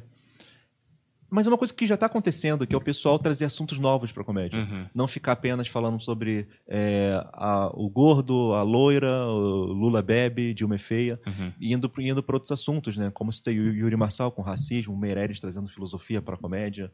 É, Então, velho, eu acho que é a gente abrir a cabeça e, mano, falar de coisas que a gente realmente acha importante falar, sabe? Uhum. É, eu acho que a maturidade dos comediantes tá chegando aí. Tem dois caras que eu vejo fazendo coisas diferentes, falando sobre temáticas diferentes também, é o Rodrigo Marques e o Murilo Couto, assim. Eu vi o Rodrigo Marques falando de religião, assim, pela primeira vez alguém falando de religião no palco, uma religião nuclear, não essa parada de religião muito tangenciando a temática, né? Sim. Falando mesmo como é ser ateu e... E, puta, eu nem vou falar muito do texto dele, porque eu não quero O Ventura também tem um texto sobre isso. É, ser então. ateu. Cara, eu acho isso muito corajoso em um país como o nosso, onde o Porta dos Fundos é processado quando faz um especial de Natal parodiando uma religião, Uhum. sabe? Uhum. É, acho foda. Eu queria te perguntar, você falou que trabalha com o Porchat. Porchat. Porchat, excelente Porchat. Sim. Como é que foi isso aí? Qual que, como que foi esse contato? O que, que rolou nesse trampo aí? Não, basicamente, cara, o, o Fábio, ele tava planejando. Ele, ele tá sempre buscando pessoas assim com de fora de sua bolha, sabe? Então ele tava, então ele tava buscando um roteirista negro bom Uhum. para um projeto dele. E aí a gente fez um projeto por Instagram que era. Eu não sei se vocês já conhecem as advogadas Silvias. Cara, eu acho que eu já ouvi falar, mas eu nunca assisti. Souzas, foi mal. Ah. ou Silvia. Caraca, eu trabalhei com ela. É, lembra, Cara, não, lembra bem. então, mas não, porque tem muito tempo, tem muitos de dois meses. E aí, cara, elas é, foram as advogadas que defenderam a filhinha do Bruno Galhaço quando ela foi atacada por uma, Hum. uma- por uma racista. E aí a gente fez um, um projeto onde era um bate-papo entre eles sobre racismo, mas de uma forma bem descontraída. O Fábio Uhum. queria um comediante pra isso. E eu sempre fui muito fã do Fábio. O Fábio, porra, pra mim ele é lendário lá do Rio de Janeiro. E aí é, fiquei feliz, ele me ligou. Ele já tinha pedido pra ver umas sketches minhas pra entender melhor o meu estilo de, de, de comédia e tudo mais. Então ele era um cara que ele já tava meio que olhando pra mim assim, vendo onde eu poderia me encaixar melhor, sabe? E aí agora a gente meio que escrever um stand-up assim, de um branco pra um negro, falando sobre racismo, tá ligado? Hum, tá. Entendi. E, mas é uma sketch isso? Esse... Não, não, é um, é um stand-up mesmo, um projeto, só que Ah, talvez tá. a gente não sabe se vai virar um show mesmo, se pode virar um programa, qual produto é, sabe? Uhum. Eu tô falando isso aqui porque ele falou no Roda Viva, então... tá, Tá, pessoal, não, tá, eu posso anúncio. falar. né? Mas assim, ele, ele fez então. Vocês, vocês criaram um texto que o formato ele pode se aplicar em diversas. Diversas formas. Aque- É bem aquilo que aquele gênio falou sobre a comédia, seu estado líquido, Certo. Uhum. e sólido. Ah, o veículo, só que vocês não escolheram em qual vocês vão transportar esse texto, é isso, né? É, exatamente. O nosso, o nosso caminhão d'água. não Não, mas da hora. E, e foi, foi interessante porque deve ser de- esquisito trabalhar com ele, né? Eu imagino que, tipo, você, eu, pra mim, por exemplo, ele, o Rapinho, o Danilo, é, o Rafinha. A- Pra mim são ainda caras meio distantes, assim, porque são os caras que eu assistia quando eu comecei, tá ligado? E, óbvio, já existia uma outra cena e tal, mas eu Sim. comecei. Acho que eu comecei junto com você aí, 2015. Ah, no mesmo ano, assim, mais ou menos. Sim. E, e aí você tá na frente do cara, você vai escrever uma coisa pra um cara que é muito bom no que ele faz, deve ser intimidador, tá ligado? É, do Caraca. Tipo, eu não quero mostrar isso pro Porsche, isso não tá ideal ainda, tá ligado? Nossa, eu, eu fico muito assim até hoje. Com, com- com todo mundo, na verdade. Só com o Porchat, cara, ele é um cara muito descontraído. Então, a gente trabalhando, ele meio que ele já começa a conversar sobre um filme que ele viu. Hum. Então, isso mais já... Mano, fico tranquilão, converso com ele também. Ele gosta muito de Monty Python também, Sei. sabe? Então, ele é um cara... Ele, ele conhece muito de comédia, então tem muito assunto com ele. E aí, quando eu vejo, a gente, a gente já terminou o trabalho, tá ligado? Sei. É uma coisa, assim, Natural, né? natural, Acho cara. que comediante isso facilita muito, né? Porque quando o cara começa a falar das referências que você gosta e aí o assunto em comum, ele vira ser humano muito rápido, né? Acho que nas outras áreas é mais difícil ter esse elo. Mas quando tá comediante com comediante, tipo, vocês vão Sim. se entender, tá ligado? O cara vai virar um- uma pessoa normal rápido. Comigo, cara, o- a minha questão comigo não foi nem com o Porchat, né? Eu, eu adoro o Porchat e tudo mais. Só que o meu comediante preferido aqui no Brasil, desde sempre, é o Maurício Meirelles. Uhum. Então, quando eu fui trabalhar com ele, cara... E como eu falei, o Meirelles ele me salvou em um momento que eu tava prestes a desistir da comédia. Sabe? Eu tenho muito a agradecer pra ele, pra Emily, que tudo que eles fizeram por mim, assim, que eles não precisavam e fizeram muita coisa por mim, sabe? E Uhum. continuam fazendo. E aí é, eu tenho medo de, pô, será que eu vou decepcionar ele com essa piada? Uhum. Porque eu trabalho com o Meirelles, não é do tipo o Meirelles ele vira pra mim e fala, olha só, eu quero um texto sobre o teio da praia semana passada, dê um jeito, não é assim. Uhum. Ele vira pra mim e fala, olha só, eu tô com uma ideia aqui, cara, sobre a vez que eu fui pra praia, o que, que tu acha disso aqui? Então a gente vai conversando, dando piada, e é uma conversa de brother, tá ligado? Então aca- acaba não sendo um trabalho muito assim, é, esquematizado, pelo menos essa questão do stand-up comedy, sabe? Então, é, porra, com esses caras, assim, quando você tem uma amizade com o seu chefe, assim, no meio da comédia, às vezes tem alguém aí que talvez queira começar a escrever comédia, o negócio, cara, é você ter referências, porque aí você vai poder ter assuntos em comum para Ah, conversar com o seu chefe. Isso suaviza tudo, sabe? O seu chefe, ele- vai ver que você não é um idiota, que você conhece as coisas, que você sabe do que tá fazendo, entende? Então, é, eu acho que isso ajuda muito. É referência, cara, assistir coisa, o que todo mundo faz, né? A gente faz. Agora é, faça porque você ama, tá ligado? Não vai fazer só pra ter assunto no camarim, chegar lá e falar o nome dos caras, você nem sabe o que faz. Sabe qual que é o nome da Eu já filha do Chris muito. Rock, né? É, Umas curiosidades nada a ver. assim. não tem muito isso. Tem um cara open, ele quer se aproximar, ele começa a fingir que ele é um especialista. Às vezes nem é, entendeu? Não, é. Fala groselha, né? Gente, Mas tem Eu, eu- cara, eu tive, Não, pode Fala Não, aí. lá, fala aí É depois. que eu tive muito medo quando eu comecei. Depois que porque eu já fazia stand-up comedy antes do Curiosidade, né? Fiquei muito com medo, tipo assim, quando eu chegasse em São Paulo e fosse fazer um show, eu mandasse mal. E aí o pessoal fica, ó, o moleque do Curiosidades ali. Ah, Ali, é. tá vindo do YouTube pra cá achando que é mole, porra. É. Fica lá dando aulinha lá, sua filha. Sabe, Eu pensei, que era- eu pensei que ia ter umas coisas assim. Só que não, cara. Eu achei que a primeira noite que eu fiz aqui, a, a- a verdade é a seguinte: a primeira noite que eu fiz, tava lá o tipo o Abner Henrique, você conhece? Sim. O Murilo, o Murilo Moraes, os, os suspeitos de sempre, né? a, galera, a galera junta. E aí, cara, eles foram tão legais comigo, cara. e Eu tava com tanto medo de conhecer eles. Eu tava realmente um fã deles, tá Uhum. ligado? Porque, velho, primeiro, porque eu respeito o trabalho deles, eles estão na cena, respeito. Segundo, porque, caraca, se eu mandar mal hoje, se logo hoje eu mandar mal, cara, Uhum. Uma pressão ali, né? é uma pressão absurda, cara. Mas não, cara, os moleques foram gente boa pra caramba, eu mandei bem, eu fiquei feliz com isso, Uhum. sabe? Então, eu fiquei feliz com, com o resultado. Só que, mano, o medo sempre vem, porque Uhum. curiosidades é outro, é outro bagulho, tá ligado? É, e é aquela coisa, né? Você sabe tanto aí, vamos ver se você pôr em prática. É isso que eu quero ver. Caraca, Você- cara na quer- sua cabeça, né? Pelo menos. É, mano. Puta que pariu, não dá, cara. É. Eu, eu conheci há uns, sei lá, tem dois meses atrás, eu conheci um cara chamado é, Larry Charles. Não sei se Uhum. vocês já conheceram. Ele é o produtor do Borat. Sim, Tá ligado? fez um documentário sobre comédia nos lugares piores perigosos. lugares do mundo é. pra fazer Sim, comédia. que, assim, eu amei esse Muito bom. documentário. E aí eu conheci ele, a gente tinha um amigo em comum, o cara brasileiro, olha que coisa nada a ver, cara. Hum. E aí a gente fica conversando no Instagram sobre política e tudo mais, e eu quero aprender com ele sobre como escrever documentário. Só que eu me sinto meio que o Open querendo aparecer pro comediante da noite, tá? o convidado.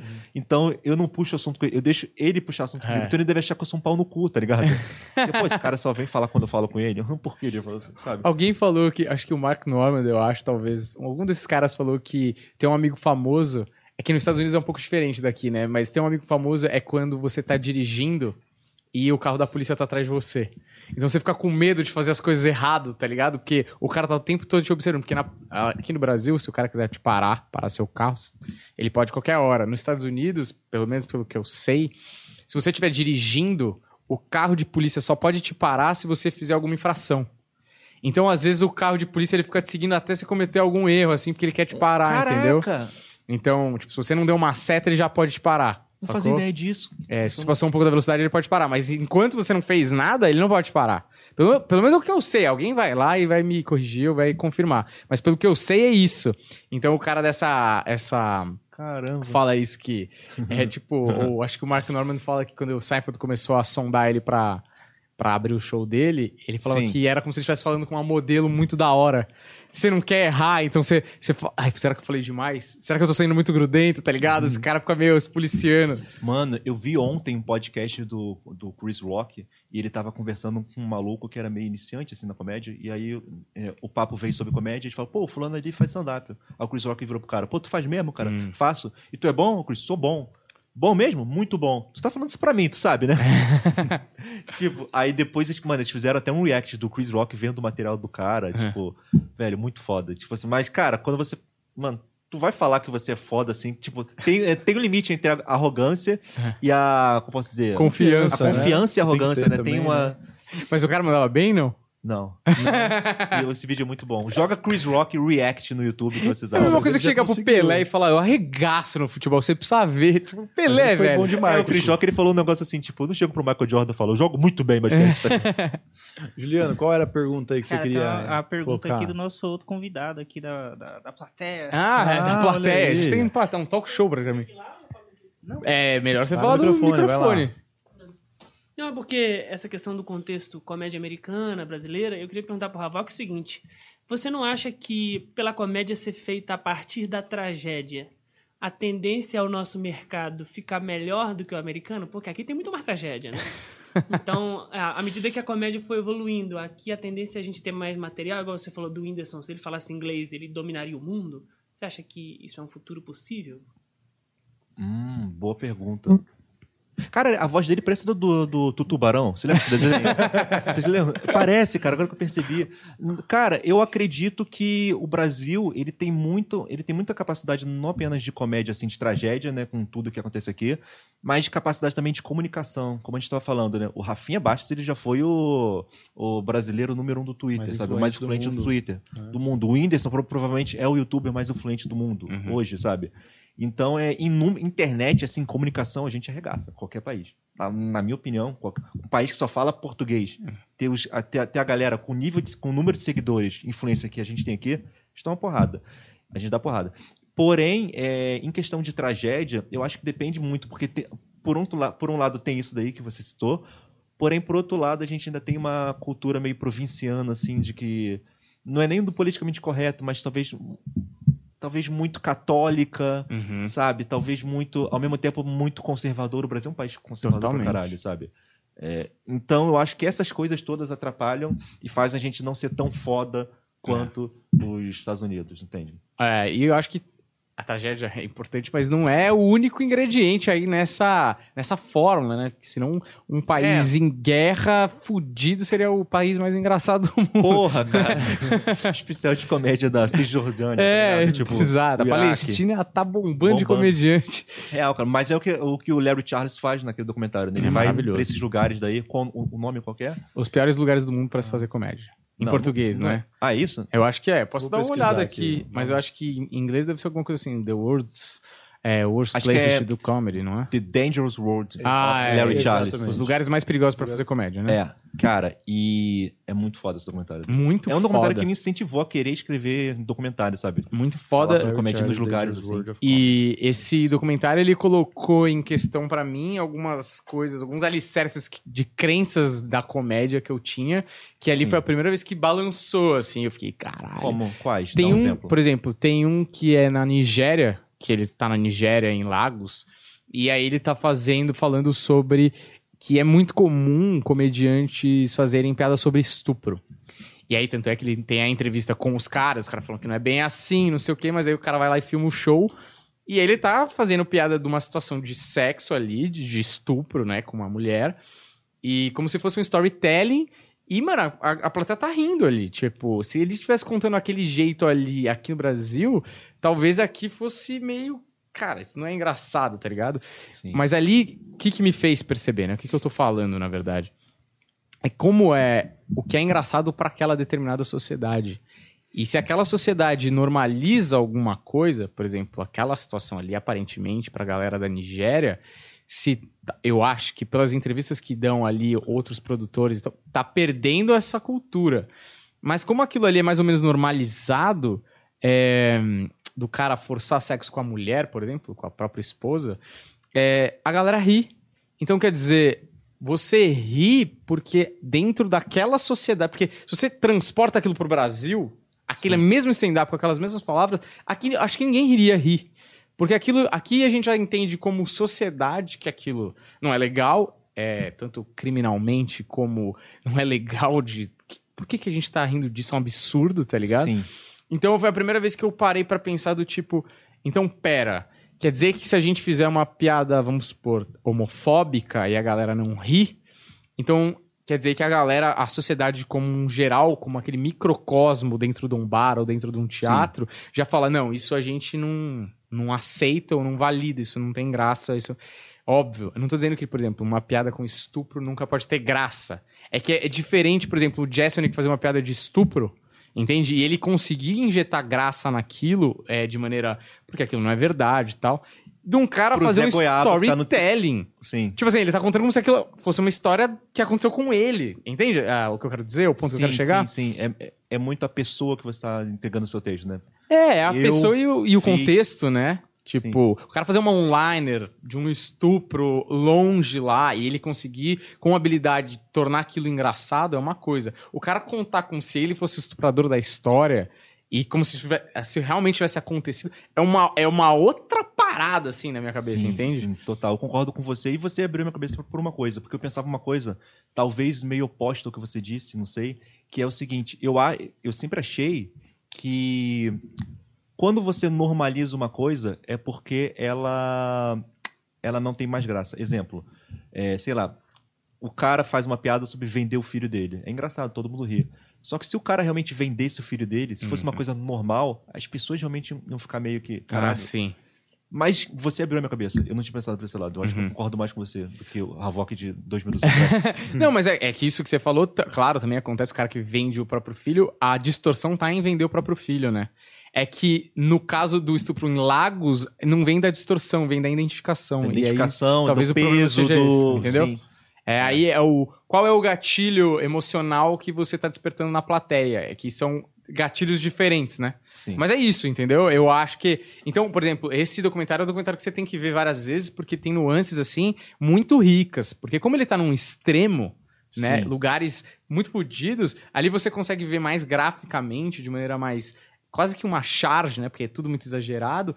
De coisas que a gente, no nosso meio, dentro da nossa própria bolha, tem mais dificuldade de enxergar, né? Caramba, sim. Faz sentido isso? Faz né? total sentido, cara. É, então. É, você. Eu adoro essas conversas. É, Adoro. é, a gente vai pra uma coisa muito técnica às vezes, né? Mas. Não, mas bem. eu acho que isso é interessante. Eu acho que, inclusive, esse documentário ele não é pra, tipo, pra comediante. Eu acho que a gente entendendo do que um povo ri, a gente vai entender aquele povo, vai entender os problemas daquele povo, tá ligado? É mais do que comédia, é mais do que interessante pra quem Sim. gosta de comédia. E é sobre quando você vida. parar pra pensar também, tem piadas que elas foram é, perdendo a força, talvez porque elas foram deixando de ser normalizadas. Por exemplo, piada com sogra hoje em dia não funciona tanto para o pessoal da minha idade. Por quê? Porque o negócio da sogra é uma coisa meio que dos anos 60, 70, de quando a mulher não estava tão inserida no mercado de trabalho, logo ela ficava um dia inteiro em casa fofocando com a, com a, com a mãe e tal. Hoje em dia a mulher, ela, tra- ela trabalha, então, tipo, mano, eu já tive namorados, eu adorava as sogras, sabe? São gente boa pra caramba. Então nu- eu nunca me identifiquei com esse tipo de piada, Sim. do tipo de sogra. Então é ou piada do tipo, eu espero se chegar em um momento onde, por exemplo, piadas sobre negro ser ladrão, a Uhum. criança ela não, ela não ri não pela mecânica, mas porque ela falou, mas por que especificamente o negro? não por que não sentido, é. caminhoneiros pra mim? Qual É. a diferença? E, sabe? Eu Uhum. espero chegar nesse momento. Então acho que a, a comédia ela evolui com a sociedade, sabe? Se você você não pode também culpar o comediante pelos preconceitos da sociedade. O comediante É. faz parte da sociedade, Perfeito. sabe? É Mudando isso. a sociedade, sabe? Você Perfeito, é isso mesmo. Eu, eu, por exemplo, tava falando com os meninos que eu comprei, eu gosto de comprar vinil de comediante, né? tu tem, viu? Eu, é, eu comprei alguns, assim, eu tenho alguns. Aí eu tava ouvindo um do Ari Toledo, lá de 80 e pouquinho, assim. Sim. E aí é um. É engraçado até que é um. É, proibido para menores, eu acho. Mas onde tu coloca um vinil? Como funciona um vinil? Não, não, tipo, eu compro a, a maquininha, os caras são os puta. A vitrola lá, você bota na vitrola. E aí eu comprei uma vitrola, é nova, não é? Das antigas, assim, uma vitrola Mas nova. ela liga na tomada mesmo. É, liga É na tomada. não tô zoando não. É sério? Liga na Porque ela tomada. é moderna, né? Ela é tipo, ela emula uma coisa porque eu antiga, vi- mas é uma É porque eu já vi moderna, filme tal, antigo que tinha vitrola, mas não tinha eletricidade. Não, é, não, é, Não, Na minha tem porque tem USB, porque quando você tem uma vitrola você tem que ter é, as caixas de som, e aí eu não queria ter as caixas, comprar caixas de som pra isso. Aí eu pego aquelas caixinhas de som É meio que JBL. adaptando, né? É, Gourmetizou, Só pra ouvir. A vit- A vitrola hoje ela é um negócio. é, tem de tudo. Você consegue comprar as antigas, você consegue Você comprar tipo, umas manter um dinossauro vivo, né? É, mas eu acho da hora, porque eu gosto do, do vinil, por exemplo. Eu É, comprei o. Essa é uma história legal, assim, que eu tava numa casa de, de vinil que é gigante na Sim. Zona Leste e tal. E eu tava olhando assim, aí eu já tinha pegado os vinis dos Aham. comediantes, e aí eu tava olhando música. Aí eu tava na sessão de RB, e aí eu olho assim, quem que tá lá? Richard Pryor. Aí eu falo, mano, o que esse cara tá fazendo aqui? Eu puxo assim, é o, é o solo que ele tem no Netflix, né? Live in Concert. Aí eu olhei e falei, mano, caralho, que achado, encarte inteiro, perfeito, assim. Aí eu cheguei pra levar pro cara do caixa e falou: Por que, que você vai levar esse cantor de RB aí? Ninguém compra essa porra. Eu falei, o cara tá achando que é um cantor de R&B. Aí eu falei, mano, quanto que você faz pra mim? Ele falou, mano, eu faço 25 conto. Eu abri na Amazon, tava tipo 150 reais. Caramba! Eu levei. Que incrível! É. Mas aí, tipo, eu, eu tava ouvindo esse do Ari Toledo aí. E é um meio que, na época, considerado pesadão, assim, só piadas, né? Sim. Ou de sexo, ou de. Aham. E aí o cara conta uma piada muito engraçado, assim, porque como você vê como a gente evoluiu. E aí ele começa a piada assim: bicha é foda, né? Bicha, meu Deus do céu. Bicha. Ele começa assim: bicha é bicho. Ele começa assim, aí você fala, mano, vai vir uma piada. Provavelmente que tem a ver com a sexualidade do cara. Porque se o cara tá batendo no setup que o cara é bicha, beleza. O cara conta uma piada inteira. Que a piada. Talvez você já tenha, tenha ouvido que a, o filho nasce, aí o médico ba- é, bate, não sei o que, não chora, aí ele começa a meio que bater no bebê, aí até ele jogar o bebê pela janela, e a mãe, pelo amor de Deus, o que você tá fazendo? Aí o cara vai lá e fala: "Ah, relaxa, nasceu morto. É uma piada assim, só que qual é a necessidade desse cara que faz o parto ser gay? Ah, entendi. Entendeu? Tipo, não faz o menor sentido, ele não precisava ser gay, poderia ser qualquer cara, tá ligado? É tipo botar o palavrão no final pra ficar melhor a piada, sabe? Assim, no caso ele bota um viado na piada. nenhum, tá Nenhum. ligado? Tipo, não, não tinha por que o cara ser gay, tá Agora ligado? ele pensava, olha só, cara. Bichinho aumenta mais cinco risadas. É. Exatamente, Só isso, tá só ligado? isso. É isso. Caramba. Ele, ele, aí aí aí eu, eu falei, mano, não é possível. Eu ouvi de novo assim. Falei, é isso mesmo. Tipo, o cara só colocou que ele, o cara era bicha pra fazer uma voz numa hora lá e Porque não tinha nada a ver, não precisava seguir. Então, mas você sabe que isso que você falou, eu vejo, eu sou pai, né? Então eu, eu tenho meu filho e eu, eu vejo como as crianças de hoje são e como a, a geração de pais também tá trabalhando essas crianças, tá ligado? E, e o negócio do racismo, da homofobia, por exemplo, é um bagulho que essa geração já tá muito. É, é assim, não tem mais, sabe? Assim, justamente porque os pais já não fazem comentários como os pais, os nossos pais, nossos avós faziam, tá ligado? Aos pouquinhos, Acho que até os nossos vai- avós já também já não fazem, entendeu? Então eu vejo uma diferença, assim, que isso já não. É, a sociedade tá aprendendo, tá, tá melhorando, tá ligado? E essa geração já vai vir melhor nesse ponto, entendeu? Sim, é, é, é, e é, uma, é uma geração que está realmente é, correndo atrás dos direitos e tudo mais, está falando, sabe? Ainda mais o Brasil que ficou um tempo com um período de ditadura militar, o pessoal está falando agora, é muito importante, né? Uhum. O pessoal está tendo uma voz assim, principalmente no meio artístico, na comédia, né? Antes era, sei lá, o, o Emicida e o, sei lá, o Mano Brown, sei lá, o dois Uhum. negão falando. Agora na comédia tem o Yuri Marçal, tem o Gui Preto, tá ligado? É. tem Felipe Ferreira, tem, tem uma porrada de, de- de gente incrível aí. E é outra coisa, cara. Queria perguntar pra vocês. Quando vocês acham que no Brasil, de verdade, surgiu o stand-up? Vocês consideram o stand-up o que o Zé Vasconcelos fazia, Jô Soares fazia? Ou vocês consideram o stand-up a partir do Diogo Portugal, do Oscar Filho? Qual que é a visão de vocês? Você quer primeiro? Eu Tanto faz. uma- Não, Eu também tenho, mas pode ir primeiro se você quiser. Não, é porque tem um vídeo, inclusive, lá no seu canal, que é um que eu queria puxar também, sobre o primeiro comediante. E aí você vai lá, putz, tem esse, mas tem aquele cara que fazia aquilo. Aí teve aquele cara que chega, fazia uma conclusão aquilo. do vídeo. Exatamente, tá ligado? Então, tipo, é, é difícil falar que o primeiro comediante foi o Diogo Portugal, porque. É, Primeiro comediante stand-up, né? é Senão o primeiro pessoal comediante. Então, mas é matar. justamente essa discussão. Então, acho que o pessoal também não é tão mongolóide Ah, assim. vai né? nessa. Vai a nessa, vai tá nessa. Você já tomou uma dessa, Eu inclusive. já tomei uma dessa, Subestimando a internet, nossa. de novo. Você tomou Cara. esses dias lá no Inteligência, que você falou um negócio e o Nossa, cara... tão óbvio. O cara é É, muito pois é. mongol mesmo, velho. O que, que houve? O que, que houve? Eu não sei. Não, que o, o, o Vilar perguntou pro Humberto se ele era judeu, ele falou que era ateu. Aí, tipo, ele tinha falado que ele era ateu no começo da entrevista, aí o cara falou, você não é judeu? Ele falou, não, sou, sou ateu tal, mas católico, né? Tipo, querendo dizer, minha família é católica tal. Ah. E aí o cara, ué, ele era ateu no começo, agora ele é católico, não, Não, sei e o eu quê. falei, minha família é católica. Eu falei a frase, tipo, se eu não tivesse falado, se eu tivesse falado, tipo, o que eles falou assim, não, foi vago. Não, mano, o cara ele queria. É um imbecil. Então, Mas é. Então, aí eu vi aquele vídeo lá, aí, por exemplo, Zé Vasconcelos fazia piada de salão dentro do stand-up. Mas aí a gente não vai considerar stand-up, vamos supor. é, Tipo, algum cara que faz um, um trabalho com música, com rima, por exemplo, tá ligado? Sim. Tipo, o Dolemite, por exemplo, é menos comédia stand-up do que o cara que fazia o texto setup punch, autoral.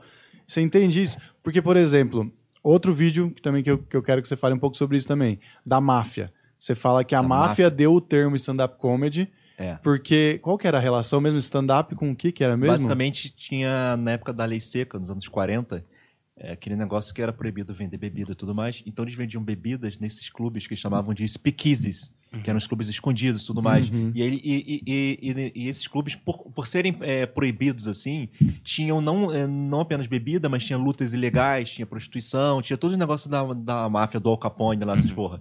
E aí, cara, é, quando eles chamavam comediante lá, pra, de stand-up, né, que não tinha esse nome stand-up, eles botaram esse nome porque tinha lá os caras que eram os lutadores, os stand-up fighters, Uhum. que eram caras que brigavam de, um, de, um, de mano a mano, né, usando punches, socos, né, apenas isso. E aí eles botaram lá, então, porra, pela lógica, um cara que fica de frente pra uma plateia, atacando a plateia com punches, pis- piadas, Uhum. é um stand-up comedy. Uhum. Stand-up comedian, Ah, stand-up comic, qualquer variação, Uhum. sabe? Entende? Tipo, esse- é, vamos lá, talvez com uma coisa de mestre de cerimônias mais bem estabelecida, É, tá ligado? Quando mexe, quando o, o, o, o lance de ser mestre de cerimônias virou algo importante realmente no- na noite, né? Uhum. Porque antes era o cara que só chamava pro próximo, né? É.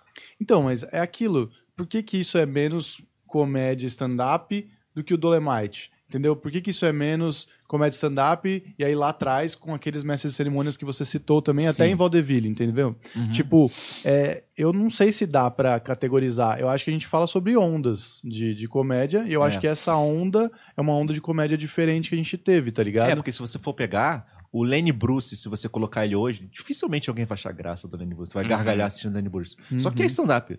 né? Uhum. E Só que é muito diferente do Kevin Hart. Uhum. E continua o stand-up os dois, né? É. É, eu, a única coisa que eu acho é que, assim, é, pode até ser stand-up, mas é diferente, tem uma, uma diferença pra mim que é muito clara, que é cena. Entende? Uma coisa é um movimento. É um movimento de, de é, cultural, é um movimento efervescente que cria uma cena depois de anos e tal. O Chico Anísio vai lá e fazer, faz um stand-up, que seja, que fosse autoral e tal. Não influenciava open mics a fazer. Entendeu? Aham. Sacou? É, tinha é vários. isso. Então, pra mim, quando se eu falo, ah, o stand-up começou em 2005, 2004, 2003, ele começou. a- Eu, eu tô dizendo o stand-up começou como um movimento. Não é que nunca ninguém fez um stand-up no Brasil, sacou? Sim, exatamente. Na minha Exatamente. consideração, eu acho que isso tem que ser levado em conta a cena.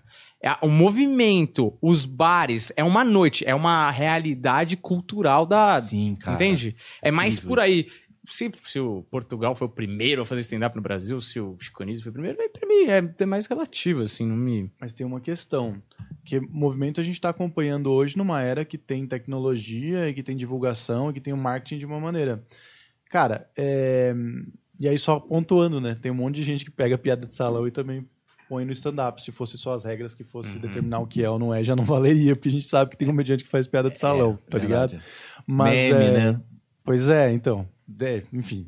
Mas o fato é que talvez existisse uma cena também na época, tá ligado? Talvez existisse, assim como você foi em Mark Twain, tá ligado? Que foi o primeiro a viajar com o sol. Sim. Cara, devia ter um Tem, outro tem outros cara caras lá. que fala, mano, esse maluco fala mal bem, as pessoas começam a se aglomerar em volta dele e um dia fala, mano, se você fosse todo dia lá falar no meu, no meu bar, A Grécia entendeu? Antiga, a gente vai voltar pra Não é? Roma. não, né? mas aí, mas aí Mas- porra, aí mas entendo não tem como... Não, não, mas não dá pra... doc- Não tem documentado, O que tem, não, não mas tem não tem história. É, mas Aquela coisa do galho que cai na árvore, só, na, na floresta sozinho. Faz É. barulho ou não faz? Se ninguém viu, cara, não É. tem Então, como mas provar. talvez a gente conversando com pessoas que viveram aquela época, falar, mano, uma vez eu fui num bar, nossa, tio, o cara foi o cara mais engraçado que eu já vi na minha vida. Mas não é cena, mano. Zé Goiabinha, entendeu? Mas não Vai é uma ter. é que a minha cena. dúvida, Mas exatamente. é. A minha dúvida era o negócio Só da... porque não foi documentado não existiu. Existiu lá. Isso, mas, mas aí você pode. porque se você. Mas isso. Aí, aí você inventa coisa da história, entende? Tipo, você Não, cria. co- você não inventa, Sim, se eu falo, por viu. exemplo, se eu falo assim, ah, eu acho que pode ter existido uma orquestra na África.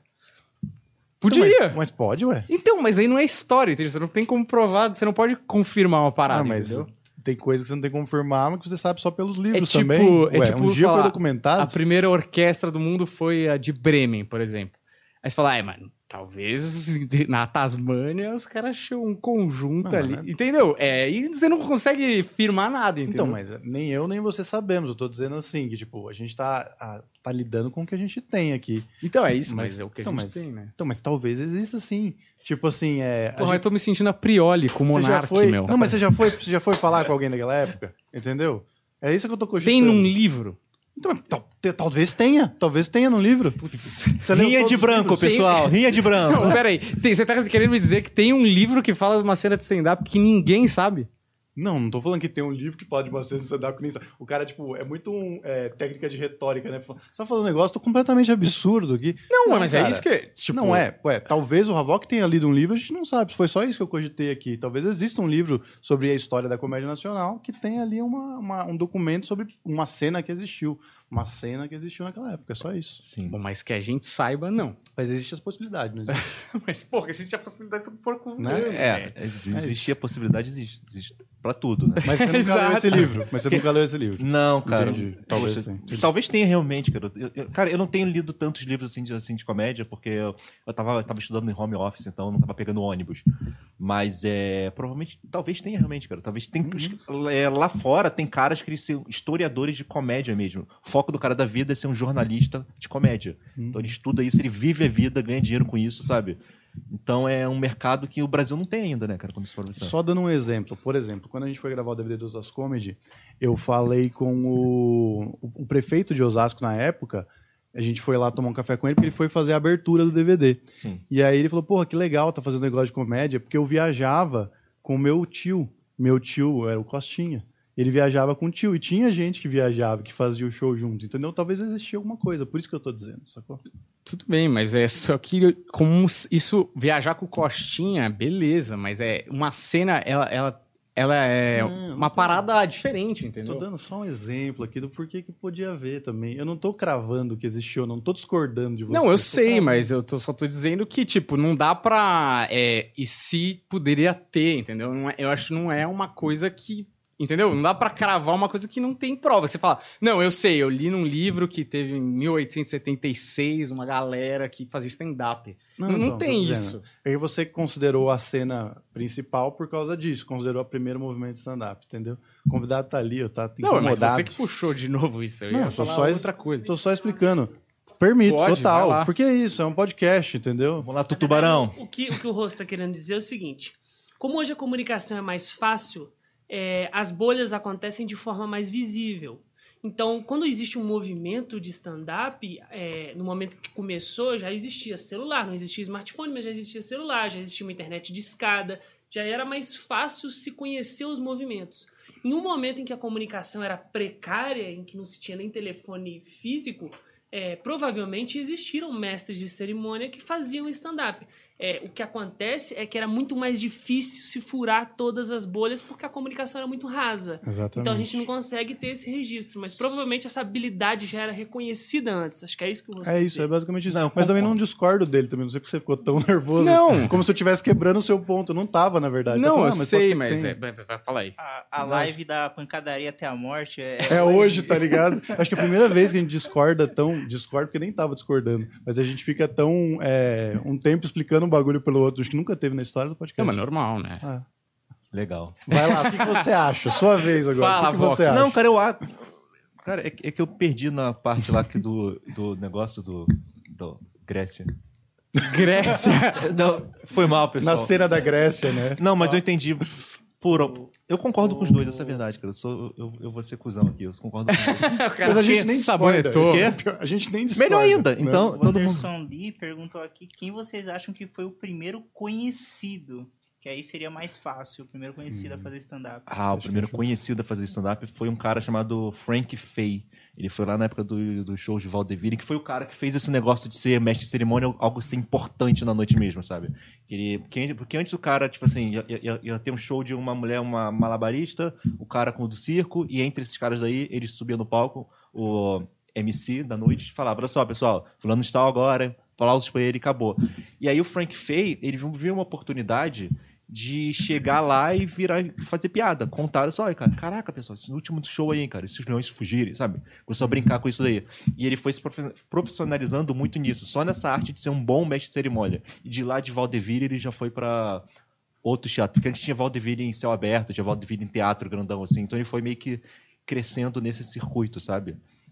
Hum, muito foda, velho. Frank Fay é o nome do cara, muito foda ele. Porque ali ele devia ter muito menos referência, que é isso que a gente falou lá desde o começo, de, mano, dá pra fazer desse jeito, tá ligado?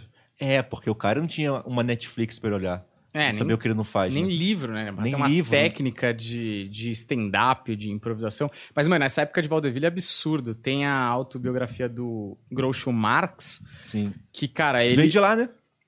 Pois Foi é, ele é totalmente vaudeville. E aí ele fala que, tipo, é, ele começa muito jovem, assim, com os irmãos dele, e assim, apresentações lotadas, três apresentações por noite, todas as noites, porque, mano, não tinha televisão, né? Então, tipo, o entretenimento da cidade era praticamente teatro e vaudeville era moda. Então, cara, você imagina que um cara desse é tentativa de erro, assim, no mais absoluto. Três, quatro vezes por dia, toda noite. Se o emprego do cara era esse na época do Sim. vaudeville, sacou?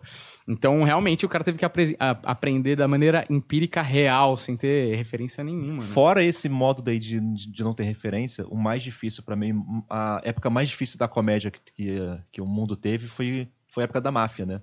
Porque às vezes você tava fazendo um show, bem, teve comediante que tomou facada na cara, Essa história é muito boa, velho. sabe? Porque ele foi fazer uma interação errada e quando, e quando viu lá, a mulher que ele sacaneou era a mulher de um mafioso fudido do Al. Capone, o matador. Então o cara fudeu ele, sabe? Ou, um ou um cara, sei lá, vai fazer um show aqui, então ele é desse clube daqui. Ele vai fazer show em outro clube, o cara vai lá e quebra as pernas dele. Só por isso. Puta que Só pariu. porque eles... Então, tipo, foi uma época assim bem difícil. Os caras ali, eles não sabiam realmente como fazer interação. Porque ali, se a sua interação é ruim, mano, É. É tu perigoso, perde as né? pernas, É. literalmente, tá ligado? Aqui mais, mais dois superchats, gente. Vai lá. O- o Wanderson de novo. Porra, vamos brigar mais, Daniel. Deu uma motivada no Rende, superchat. rende. Mandou aqui Quer falar Havok, disso. cara, eu não sei, eu não entendi. Ele só falou assim: é, Havok, arrasta a mesa e deixa o sapatênis rolar. Não sei se é alguma piadinha interna. É, eles estão zoando como se fosse dois playboys. Ah, dois brancos brigando. Ah, Caraca? Tem ô, camadas, hein? O humor tem camadas. Peguei, peguei, Você viu? peguei a referência agora. E aqui tem o Paulo Ricardo, que tá perguntando aqui pro Havok o que você acha das noites do Rio e por que não montam um padrão para criar noites no Rio para evitar a desvalorização do produto? Porque SP é mais profissional que nós aqui. Eu acho que tem uma coisa que influencia muito na cena do Rio, que é o seguinte: aqui em São Paulo, querendo ou não, é, não desmerecendo o Rio nem nada, mas aqui em São Paulo os grandes estão aqui. Então, um cara que ele não é um bom comediante, mas ele tem um lugar para fazer show, ele só chega até um ponto só, Uhum. sabe? Para ele ultrapassar esse ponto, ele precisa ser bom mesmo e mostrar trabalho, mostrar material. O Rio, o pessoal, grande parte do pessoal, veio para São Paulo. Então, esses caras, eles crescem um, um circuito gigante lá, do qual, do tipo, eu tenho um bar, você tem um bar. Não importa se você manda bem, se você manda mal. Mas eu te convido, você me convida. Então, nós somos os caras da cena. Tá ligado? Sei. Então, isso, isso daí pode parecer uma coisa inocente, mas não. E não é nem de maldade, é amizade entre os caras, porra, tá ligado? Só que em um, em um patamar maior, em uma, em uma visão macro, isso acaba atrapalhando muito a cena, Uhum. tá ligado? Porque isso reflete em noites mal produzidas ou em noites assim, sabe? Sim. Não que o São Paulo também não tenha noites ruins, o Brasil todo tem, o mundo todo Sim. tem, sabe? Tem comediantes bons e ruins aqui, assim como tem em Nova York, no, É. no Japão, sei lá. Mas é, eu vejo muito disso, cara. O Rio, tipo, pelo fato de ser uma, uma área onde não tenham tantos profissionais atuando. Por exemplo, o, o- porque eu falei que o, que o Paulinho Serra ajudou assim a mudar a cena do Rio para um, um patamar muito positivo. Que o Paulinho Serra, ele é um profissional. Então ele sabe como gerenciar um clube de comédia. Ele sabe quem é bom, quem não é bom. Tá ligado? Uhum. Então, ele, então ele não vai colocar um cara ali só porque o cara ele tem um bar do outro lado da cidade. Ele vai colocar o cara ali porque o cara ele mostrou resultado na noite que ele fez ali. Então, isso daí ajuda todo mundo, sabe? E ajuda até o cara que manda mal, porque tendo, é, tendo uma gente mandando bem, o cara que manda mal ele vai ter mais noites para ele testar e ficar bom, sabe? Eu acho que ninguém, eu acho que ninguém é ruim a ponto de não pode melhorar. Se tu, mano, sou ruim hoje, amanhã eu posso. É, e todo mundo começa ruim, né? Todo mundo começa. melhor ruim. que você seja, você nunca vai ser o melhor nas suas primeiras 10 apresentações, né? Da sua vida. Exatamente. Todo mundo começa ruim. Isso é uma coisa que é um, é um dos motivos até de eu ler tantas biografias de comediante. Eu prefiro muito mais biografia do que livro histórico, assim, sobre fatos, sobre períodos históricos, porque a, bio- a biografia eu me identifico muito. Então, por exemplo, eu faço um show merda no Rio para, sei lá, 10 pessoas, eu saio de lá, velho, não vou ter futuro, a cidade fica fodida, eu vou mandar mal, como que eu vou melhorar assim? Mas eu leio que o Kevin Hart passou por isso também. Num show parecido com o meu, pior ainda do que o meu, do qual ele ainda tomou um soco na cara, sei lá. Então, isso daí me influencia a continuar nesse, é, é, nesse caminho. Tá bom, me senti um merda, faz parte do jogo. É. Eu saí mal de um show, faz, sabe? Não é só ego de, ah, eu fiz uma prestação foda. Não, não. É legal, os shows com isso também são bons, cara. Uhum. Você tem histórias engraçadas pra contar. E é o que você mais aprende também, né? Mano, Geralmente. Porra, eu fiz um show com um amigo meu, Quesne, comediante do Sei. Rio de Janeiro. Bom pra caralho, esse moleque é muito foda. E aí o show, eu, eu tenho um set que eu falo sobre ser negro e tudo mais. Só que eu falo de uma forma meio que. Tá bom, eu sou negro, mas eu não me sinto um negão de respeito na vida, porque sou magrelo os óculos, ninguém se assusta comigo na rua. Eu Fico brincando com, eh, com essas coisas, né?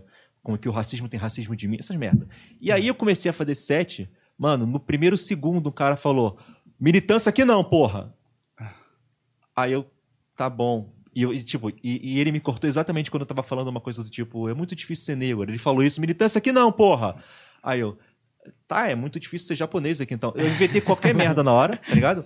E aí tal, eu consegui, mano, sair de lá puto do palco. Mesmo que, tipo assim, que o cara tenha me atrapalhado só no comecinho, e o resto da apresentação foi positivo, eu saí puto de lá, fui pro camarim. Quando eu cheguei no camarim, o cara tava lá. Era o fotógrafo da casa. Ai, que filha da puta, noção pra caralho. Você não tinha na hora, você não tinha percebido. Não, cara. Caralho. Sabe, eu fiquei tão nervoso que eu não vi a porra da Canon na mão dele gigante.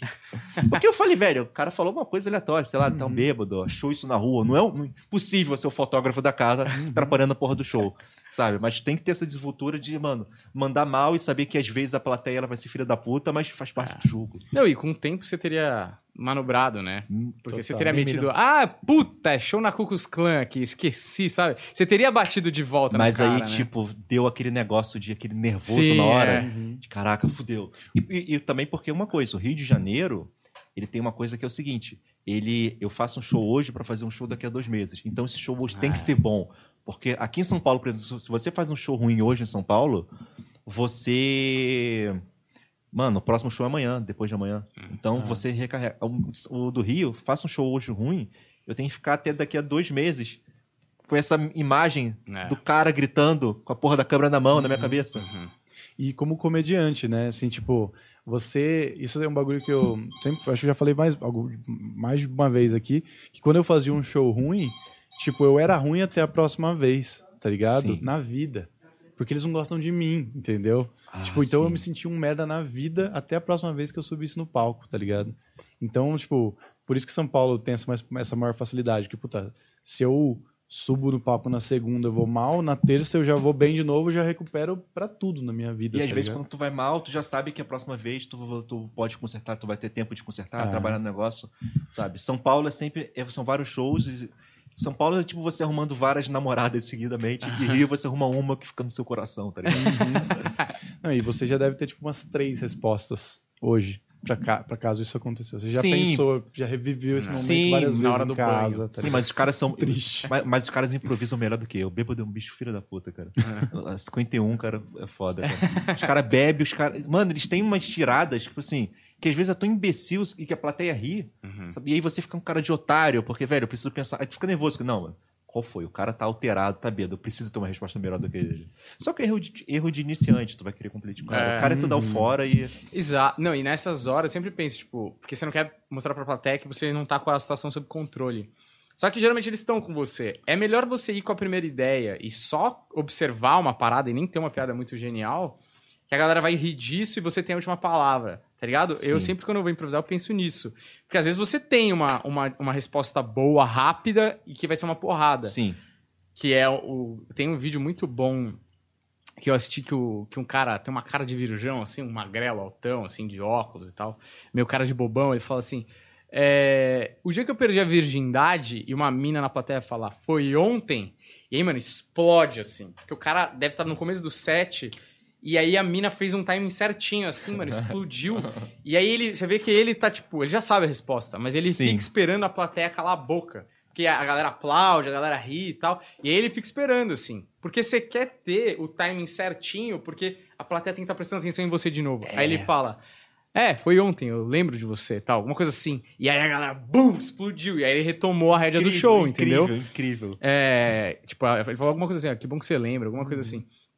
A E, gente já tava com essa resposta aqui já engatilhada, né? Tipo, e é, é, e, tipo, nem é tão genial, assim, é, só a primeira Só que o momento deve ter sido caraca, né? É. muito certinho. Tipo, o que, que né? ele vai falar? A tensão tava alta, tipo, ele vai deixar passar a batida, ele esperou assim e bum! Mandou. Então, é, você vai pegando essa- esses macetes do. Que nem que você vai jogar bola, o cara te dá um passe, fica afobado, você não quer perder a bola, sei o que, você faz merda. Mas aí, se você já. O cara que sabe jogar, o cara recebe, ele olha tal, ele sabe que a bola tá com ele. Você vai Sim. ganhando essas. E é, é paulatinamente, né? Pouquinho em pouquinho, assim. Você vai ganhando a, a parada, essa calma, o timing, ou a. Tudo, né? Por isso, cara, eu acredito de verdade, cara, que não tem como você julgar um comediante por uma apresentação. Uma apresen- você, você pode julgar, obviamente, é, pessoalmente por várias apresentações, mas você viu um cara que mandou mal hoje, velho, não vai julgar o cara. Primeiro, que tu não sabe se amanhã o cara ele vai ser um, um diamante a ser lapidado, realmente. Uhum. O cara pode ser o novo Whindersson. E você não vai julgar o cara porque, velho, tu não sabe o que tá passando na vida dele pra ele não ter tido, talvez, a, a velocidade pra resposta pra aquilo É. dali, tá ligado? Total. Talvez, o- talvez a- aconteceu alguma coisa com a mãe do cara, ele vai no show pra descontrair, um bêbado falar uma merda, tudo volta pra ele com um pesadelo, Uhum. entende? Por isso eu acho que, velho, opa, chegou a... Chegou a comida, meu. Sabe que isso que vocês estão. Quer pegar comida já, mano? Que a gente já Pega aqui. fez o Pega anúncio, já falou. Maravilha. Só relembrando aí o pessoal do iFood, ou, aliás, o pessoal que não tem iFood, baixa aí o iFood, 99 centavos no primeiro pedido. Você pode pedir absolutamente tudo que tem lá, porque é maravilhoso o iFood para todos os gostos, todos os bolsos. Tá aí o QR Code, Juliano? QR Code na tela, baixa lá. Que vai ser, isso aqui vai ser foda de abrir que tá lacrado. Os caras estão mandando comida pra. Oi? Posso fazer uma pergunta pra você, claro, faz lá. ali. Então, eu tenho a impressão de que a galera da comédia no Rio vem mais do teatro. E a galera do, da comédia em São Paulo vem mais da redação. A galera que é mais da escrita e a galera lá é da atuação. Você acha que isso tem uma influência? Você enxerga isso também ou é viagem minha? Não, é, você falou uma coisa que é muito verdade. É muito uma diferença do Rio, do, do Rio para São Paulo, a diferença que existe lá fora de Los Angeles para Nova York, tá ligado? Nova York são os caras realmente que eles estão ali com um setup punch perfeito, assim. Eles têm. é texto, texto lá, velho. E Los Angeles é os caras mais atores, assim, que querem. Eles estão fazendo stand-up pra- Hollywood, né? hollywoodianos e tal. E o Rio de Janeiro é Globo, né? Então os caras querem, os artistas querem estar na Globo, é muito importante para eles. É uma empresa incrível, então é uma oportunidade lá na casa deles. E eu percebo isso muito também por, por outra questão. O Rio, pelo fato de, de não ter uma cena de stand-up totalmente estabelecida, a gente começa todo o show explicando o que é stand-up, e mesmo assim a pessoa esquece na metade do show o que é, e fala. assim, mas- Então, é, às vezes a gente tá fazendo show, shows grandes às vezes, que o público não sabe que tá rolando um show. Isso, isso acontece ainda em São Paulo, mas acontece uma frequência bem menor. Tipo, um show que tem um cara famoso, normalmente todo mundo sabe o que é stand-up. Lá no Rio, mesmo assim não, o pessoal às vezes tá lá pro jogo de futebol. Então o Carioca, ele desenvolveu uma técnica, uma... Tipo, Darwin, darwinista o negócio. ele desenvolveu um- um- uma habilidade de interação surreal, do tipo... Então, tipo, eu, o meu trabalho aqui é impedir que esse cara continue assistindo o jogo. Então eu vou conversar com ele. Então, mano, o jeito que o Carioca fala, esse, esse cara, o Gustavo Ariel, ele tem um dos melhores esquentas do Brasil, porque ele é um moleque que ele tem uma pegada meio assim, ele, ele é meio que um... Cara, não é um personagem, é a persona dele mesmo, meio que um malandro de bar, tá ligado? Sei. Então isso tem um carisma fudido com esse pessoal que tá bebendo, tá ligado? Uhum. Então ele sabe o que falar, ele sabe o jeito de falar, zoar, as putaria que pode, que pode, que não pode falar. Então é uma, é uma habilidade incrível que você ganha só nesse ambiente inóspito, Uhum. que é o. Sabe, os cactos, eles, eles guardam água porque não tem porra nenhuma lá. Uhum. O Carioca é muito disso. O cara tem que ser expansivo, né? Porque se o bar a galera não sabe que tem stand-up, você tem que ganhar a galera. Não dá pra chegar num onliner aqui, né? Sim. Tipo, oi, não sei o quê. E, mano, o bar comendo solto, você provavelmente precisa arranjar um Nossa, jeito, eu também né? muito no cu por causa disso. Não por causa de um online, mas porque eu tenho um jeito meio. uh, Mais Mais, intro- é, sarcasmo, né? Ah. sabe? iro- Ironia. E, mano, ironia quanto me escola, não tem como. É, Tu é. perde sempre. No Sutileza, né? Qualquer sutileza. qual- qualquer sutileza, exatamente. Só que é uma coisa que você aprende, e, mano, e como eu falei, eu fazia os shows merdas e eu via que os comediantes que eu gosto também passaram por isso. E aí eu, eu fiz tanto show merda que eu comecei a ficar mediano pra show em teatro. E eu comecei a perceber isso. Que, tipo, se você é, manda mais ou menos em um bar fudido assim, você manda muito bem no teatro. Sabe? Se você arregasse em um, em um lugar assim, tu arregasse É. em teatro. Porque, é que, mano, quando eu cheguei aqui, meu Deus do céu, os meus amigos aqui de São Paulo, eu. Primeiro show meu, eles me marcaram um show aleatório assim. E aí eu, a primeira coisa que eu perguntei foi: Mas o ambiente, ele é fechado? Aí os moleques falaram: Não, peraí, cara. O Havok ele não perguntou se a galera vai, como, como é a iluminação. Ele perguntou, cara, tem teto? Esse nível. O que tá acontecendo na cena do Rio? E, e é muito isso, porque a gente faz muito show em boteco. Eu já fiz show em rua, na rua, com mendigo de heckler. Que bom. O mendigo xingando, eu com medo que o mendigo atravessasse, eu Não, rezando tem. pros carros passar. Aqui em São Paulo tem, mas é, é isso, mano. Tem, Lá deve é ter punk. muito mais. Sim, total, cara, total. É, Zona Oeste é praticamente só isso, cara. Zona Oeste não existe show de stand-up com teto.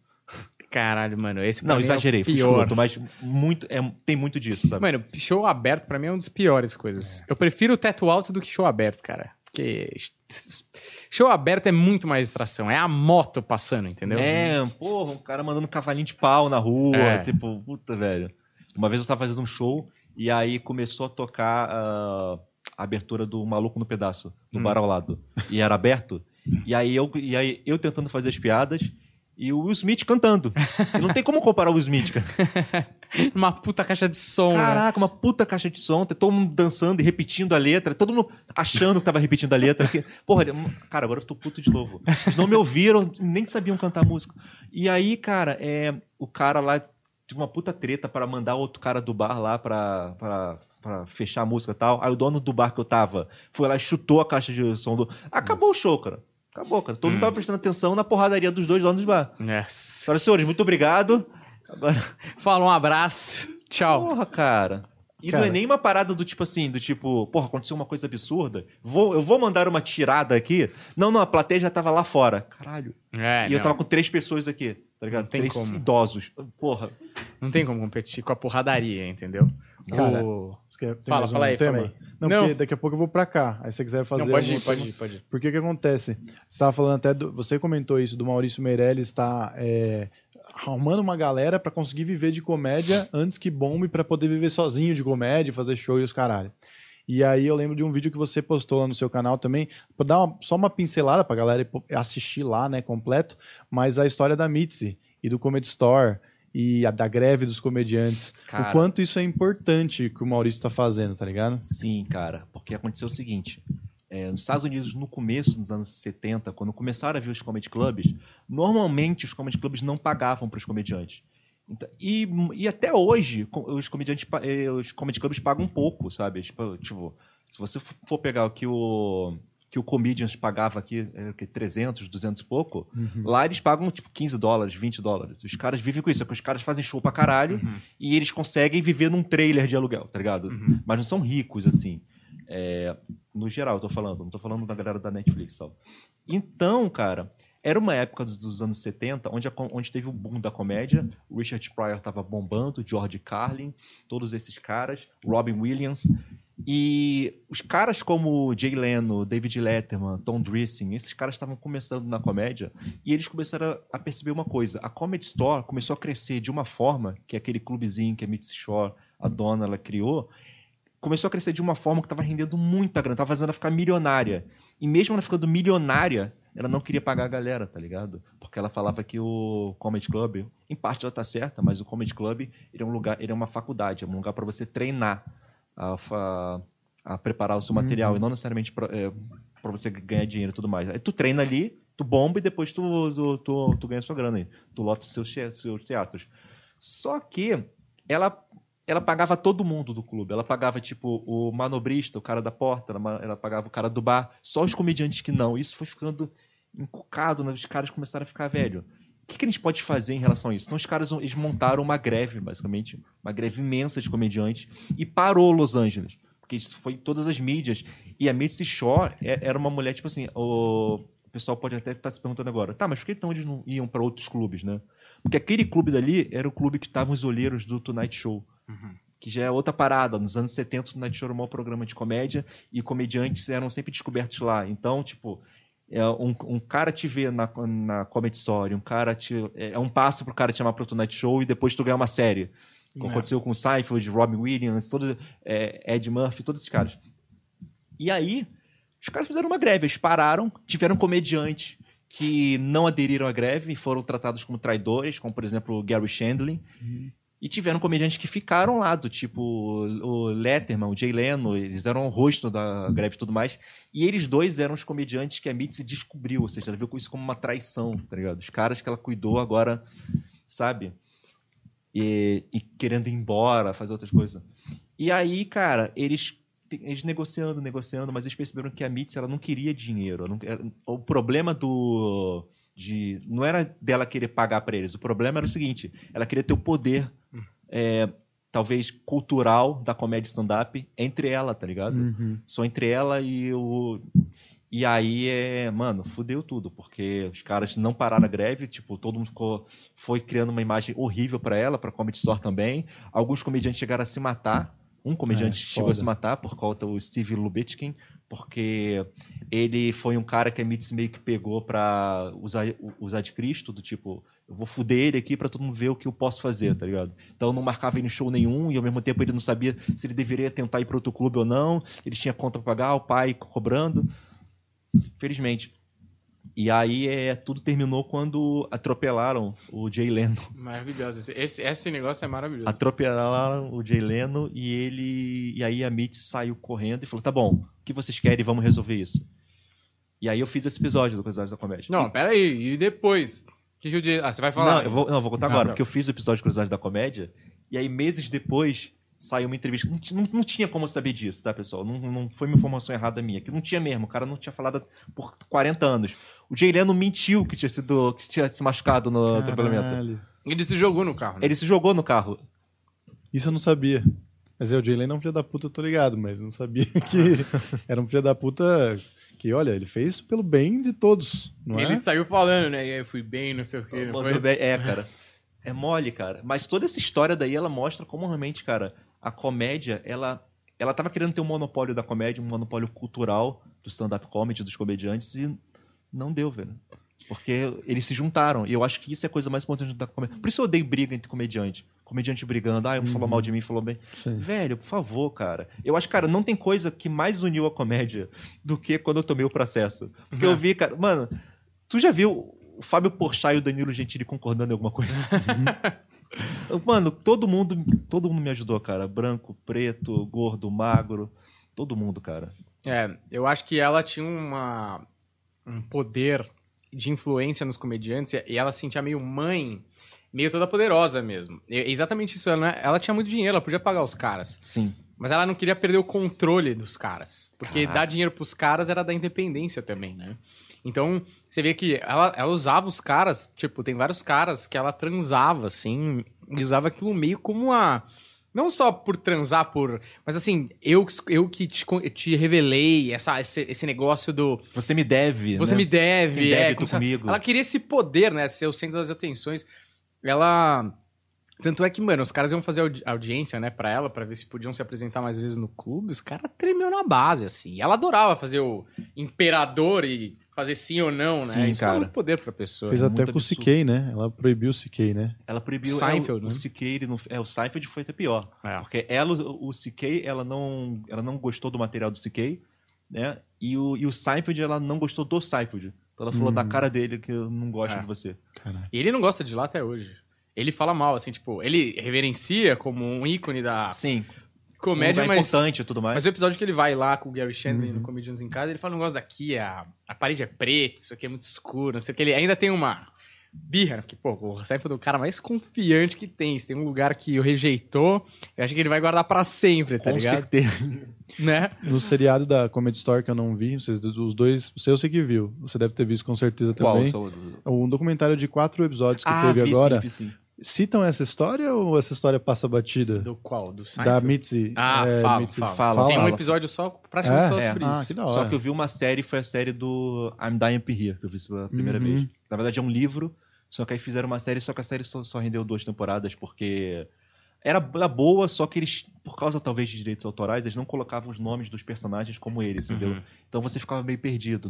Tipo, o livro é David Letterman foi e fez isso e deu essa treta, Jay Leno Uhum. fez isso. No, no livro é lá, fulano de tal, na série, sabe? É o ator... É tipo o PES, né? Antigamente, É. né? O Castolo. Ou FIFA minando. 99, né? FIFA 99 era o Ronaldo era o Cautio. É, Exatamente. tipo, sabe? Então ficou uma parada que eu acho que perdeu muita força. Se fosse realmente. Cara, não, é- hoje o episódio é sobre o Robin Williams, como ele sobreviveu Ah, num armário, sabe? Então, é, talvez pegaria melhor, sabe? cara? É, então, mas eu acho que, tipo, eu acho, né? Deve ter sido até uma questão legal, porque se um cara já encrenca, né? Tipo, imagina você ter que pegar a autorização de todos esses atores e de família, porque tem ator que acho que nem morreu. Quer dizer, que já morreu e, tipo, puta, deve ser um trampo de produção, eu acho, Sim, tá e, é uma, e tipo, eu fiquei triste demais porque a série tinha a produção do Jim Carrey. É. Ele era o produtor executivo da série. Então a série era uma série, tipo assim, sob a visão de um comediante mesmo pra galera. Uhum. Só que ao mesmo tempo, eu tava conversando isso com o Jacaré Banguela um tempo. Talvez a série não tenha dado tão certo também, porque é, eles não mastigavam termos de comédia que a gente Técnicos, usa, né? técnicas, formas de, de se agir, o tipo, o deu água, sabe? Eles não Uhum. traduziam pro público. Então ficou uma parada um pouco distante. Você tinha que entender mesmo que era comédia pra ter aquilo dele. É, é nichado, tá ligado? É. É que nem Crashing, né? Mas acho que Crashing, como é com a galera dele, e é um comediante atual falando sobre a vida dele, o Pete Holmes, Pitch, Ah, acho que é mais fácil de fazer também. Ele chama os brother e os brother colam ali, não é? Ele não precisa representar, né? Uma outra época. Sim. Porque deve ter sido uma, uma série cara, né? Não, totalmente. Imagino que. tô, série de época provavelmente é cara, ligado? Porra, tem uma que eu amo, chamado. O pessoal pode ficar dica aí pro pessoal. É Maravilhosa Senhora Mason. Uhum. Já viram? Da série? Amazon, né? Cara, incrível, incrível. Mostra bem a- o, o stand-up na, naquele período dos anos 50, 60. O Lenny Antes Bruce até ali, né? 30, 40. É. Lenny Bruce é um dos personagens. É. Tá na Amazon e, mano, assistam. É incrível, de verdade. Você É. aprende muito, você dá risada. Aquela atriz é muito incrível. A atuação dela, ela consegue ficar um momento dra- dramático para um momento cômico, num piscar de olhos. É muito incrível. É. E tá na Amazon Prime aí, que vai ser uma das patrocinadoras. Tô brincando. Tem mais coisa aí? Vou pegar Humberto. do, do grupinho aqui do, do, do Planetinha. Pede- Pode pegar comida aqui, As viu, Avoca? Eu sei que é difícil não- comer, não senão a gente come depois Não, também. pera, beleza. Eu vou, vou pegar aqui as primeiras aqui. Pra você ver, a nossa galera é muito bacana, cara. Ah, O cara fala qualquer coisa que tá procurando, né? não, eu tô falando sério. Eu não falei isso no começo? Eu falei no Ah, a galera é muito bacana. Caralho, cadê o negócio que tava aqui? Não, não, eu achei aqui. Eu falei no começo, é pra você ver que é verdade mesmo. Ó, o Jonathan Salles mandou. Pergunta pra ele os casos de processos mais polêmicos que ele tem conhecimento contra comediantes stand-up na gringa. E se lá fora está pior do que aqui, se tratando de censura de piada, tratamento com piada como uma afirmação real. Não, respondendo a segunda pergunta primeiro, é, eu acho que lá fora não tá pior do que aqui. Porque lá, tipo, quando você explica que o Rafinha perdeu o processo da Vanessa para um gringo, ele não entende. Como assim? Porque ele ter falado isso, ele- ma- mas ele só falou. Tem, tem certeza ele não foi até lá, não jogou ela no chão? Não, não, ele só falou mesmo, em um programa de humor, sabe? Eles não entendem na cabeça dele. É tipo você tentar explicar para um gringo o que é um flanelinha, sabe? Ele não entende. O cara vai cuidar do seu carro, mas por quê? Maravilhoso. Tá, mas por quê? Sabe? E é um caso foda, incrível, que eu acho que eu acho muito engraçado, mas é muito terrível ao mesmo tempo. Foi o do Anthony Jeselnik, que ele tinha um programa lá, o. Acho que era.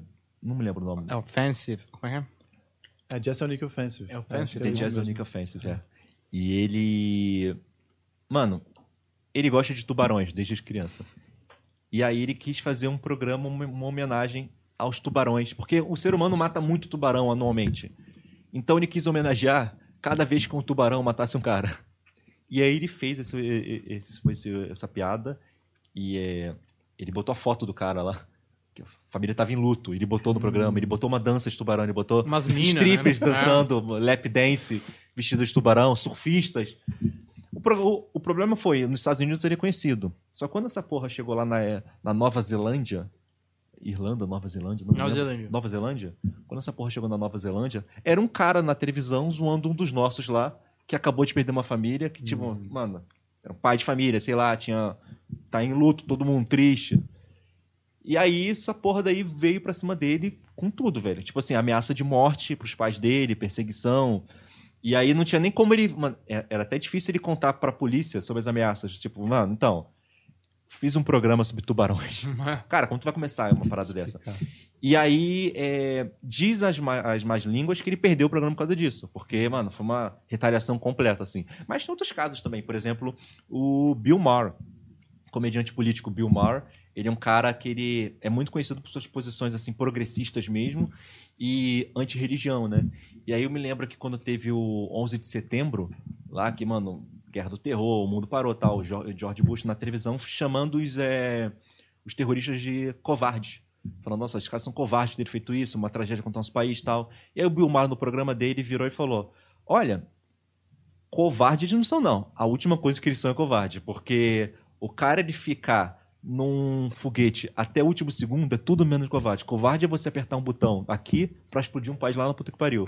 E aí ele foi dado como anti-americano. Cara, as- a, a audiência do programa dele tava ótima. Era um programa, assim, o politicamente incorreto. Era ótimo. Só que a emissora cortou do nada dizendo que a audiência estava baixa. E ele até hoje ele luta contra isso, provando que, velho, isso não aconteceu por causa disso. Aconteceu porque um- uns caras que já queriam me derrubar há muito tempo chegaram lá, processaram a emissora pra caralho, deu, um, deu, um- deu uma puta grana. Então a emissora quis me cortar. E foda-se também, porque depois eu fui pra HBO. Só que foi uma piada que foi longe demais. Esse programa era bom, né? Você chegou a ver alguns trailers desse programa? Vi, vi. Tem umas coisas boas. Vi, mano, tem uma.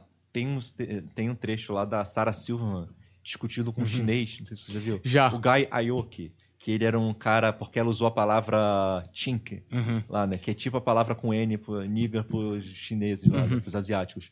E aí é. Ela tinha uma piada muito boba, eu nem me lembro a piada direito, só que era uma piada, tipo assim, do qual ela falava a palavra, só que ela não entendia que o problema estava na palavra, tá ligado? Então ela falou, nossa, você não pode falar que você odeia Chinks. Ela falou, ah, tá bom, então eu escrevi, eu amo Chinks. Uhum. Mano, não é isso o problema, o foco não é esse. Piada boba, só que é, o cara, ele foi com tudo pra cima dela e foi talvez o primeiro cancelamento, assim, de Hollywood da comédia, porque o cara foi tentar cancelar ela, ele foi atrás dos patrocinadores dela, foi atrás dos programas que ela tava, e até porque eu acho que ela fez uma cagada com essa piada, porque ela contou essa piada no Conan O'Brien também, Hum. Então, tipo, já é uma emissora, tipo, sabe? Não é uma parada. Eu acho que o Conan O'Brien tava no, no, no Late Night, então, então era emissora aberta ainda. Tu não pode contar uma piada dessa emissora aberta até lá, tá ligado? Uhum. Que é povão, porra. Mas ela contou e, e aí o cara foi atrás dela com tudo, processou ela. E, velho, e é um, e, e é um cara que meio que persegue ela até hoje. Hoje a Sarah talvez ela esteja um pouco mais é, progressista, assim, Uhum. politizada. Só que o cara, ele meio que corre atrás dela ainda, do tipo, ó, e o passado aqui? Sabe? A pessoa não deixa Ah, você esquecer, tá ligado? Então ela nunca vai estar livre disso. É o, o- trecho. Esse é um dos mais famosos, mas um que eu mais gosto é quando o Norm MacDonald vai lá. Porque é sempre. esse- Sabe esse programa que, tipo, é um debate, né? Entre duas ideias, geralmente. E, é, entre, geralmente, sempre. E aí, o, é muito bom que do lado do Norm MacDonald tá um chinês que escreveu um livro, mó foda, não sei o quê. Aí o cara fala pra caralho da teoria e o Norm MacDonald tá assim, né? Aí o Bill Maher fala: E você, o que, que você acha? Tipo, sei lá, o cara escreveu um livro, pergunta pra ele, tá ligado? Ele falou, mano, a gente é comediante. Eu- Daí o Norm MacDonald falando depois, anos depois. Mano, a gente é comediante, eu vou ficar discutindo sério aqui uns temas. Quero que você foda, tá ligado? Por que, que você me chamou aqui, sacou? Mano, o Norm é muito gênio O também. que, que vocês acham dessa, de- desse debate sobre a comédia? Ela, ela tem que ser séria, ela não tem que ser séria, ela tem que ser tudo. Do tipo, quando você fala que é só uma piada, você não acha que ao mesmo tempo você invalida o cara que tá falando uma verdade em forma de piada? Como que, como que a gente responde essas dúvidas? Puta, isso aí é uma pergunta excelente. Principalmente porque eu entendo que você quer dizer assim: o cara que fala, ah, eu falei disso, mas era só piada, então tá tirando o corpo fora da responsabilidade daquilo que ele disse. E o cara que ele. Aquele stand-up mensagem, né? Que o cara quer falar, tipo, uma parada Pegar- séria. Vamos pegar exemplo de comédia gringa, como a gente tá falando aqui. O Anthony Giazonic, que faz humor. Ele não matou bebê nenhum. né? Exato. é. E o John Oliver. Tem um Uhum. programa, o Last Week Tonight, lá, e ele fala, e, mano, De notícias, né? de notícia. Ele, ele, tipo, é- é piada, mas acredita Opinativo, naquele- né? opinativo isso. E aí eu sempre vi aqui o pessoal falando, principalmente aqui no, aqui no Brasil, lá fora também, mas o pessoal falando, tipo, ah, é só uma piada, esquece. E eu, e eu concordo, tipo, talvez a resposta para isso esteja no contexto da voz do cara, talvez. Porque, porque por exemplo, o Bill Burr tem momentos do, do, do- do solo dele que ele tá falando sério, ele tá falando sobre ele ser homofóbico porque o pai dele era homofóbico, então ele ganhou isso do pai dele e tá tentando não trazer isso pra filha dele. É uma, é uma verdade do cara. Uhum. Só que ao mesmo tempo ele tá sacaneando a Michelle Obama por umas paradas muito aleatórias, pegando o pé dela, que ele Uhum. diz, mano, esse cara tá- é piada, tipo. Uhum. Mas como eu posso responder isso pro mundo, pro, pro, pro, pros seus seguidores, por exemplo, por... Eu vou falar o que eu acho, assim. O que eu acho é o seguinte: existe um contrato no palco que você faz com a plateia que você que tá propondo. Então, por exemplo, o Jessonic, quando ele entra no palco e o jeito que ele se porta, as piadas que ele faz e o histórico dele como comediante, é que a gente sempre fala. Ele criou um signo cômico. Você sabe o que, que o Jessonic faz? Porque você já viu ele algumas vezes, você entende o que ele faz. Então é um humor negro pesado, é um one-liner, é aquilo tudo, é, é um contrato com a plateia. Que, obviamente, tudo aquilo que ele tá falando é mentira, mas assim, a graça tá na construção textual da coisa e tal. Então ele cria esse contrato com a plateia. Se o Jessonic, no meio de um show, tá fazendo isso e ele faz uma parada tipo um storytelling sobre sexo e que ele começa a ser estridente, não sei o quê, a plateia vai estranhar. Fala, ué, esse cara não é o cara que.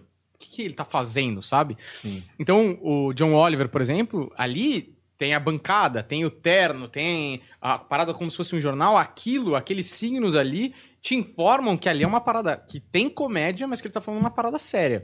Então eu acho que cabe São ao sinais, pequenos Exato. sinais, isso. é, cabe ao, ao comediante sinalizar de maneira eficiente pra plateia entender qual que é o objetivo desse cara. É só piada? Ou esse cara tá sendo opinativo? E a plateia não generalizar um- uma atuação para a atuação de todo mundo. também, Exato. né? Até no mesmo show, o cara, que nem você falou, o Bill Burr tem um momento que ele tá sendo opinativo e um momento que ele tá fazendo piada pela piada, assim, sabe? Chris Rock tem muito isso também. Então você também cabe. Ele, é possível você dar sinais pra plateia quando você tá fazendo cada coisa, até pelo exagero. Tem outras ferramentas que você pode fazer isso. Sim. Eu acho que é mais por aí, mas realmente é uma pergunta difícil, assim. É o que você não sabe é que quando o Chico Anísio fazia lá atrás, tinha, não tinha celular pra filmar, entendeu? É, isso é verdade. Mas o que eu acho que não. Mas eu tinha censura concordo do com governo, vocês. É. Tinha, pois é. para pensar. Pois é, talvez então. Talvez, Talvez é- por isso a gente tenha ficado 30 anos falando só sobre bichinha, né? Pois é.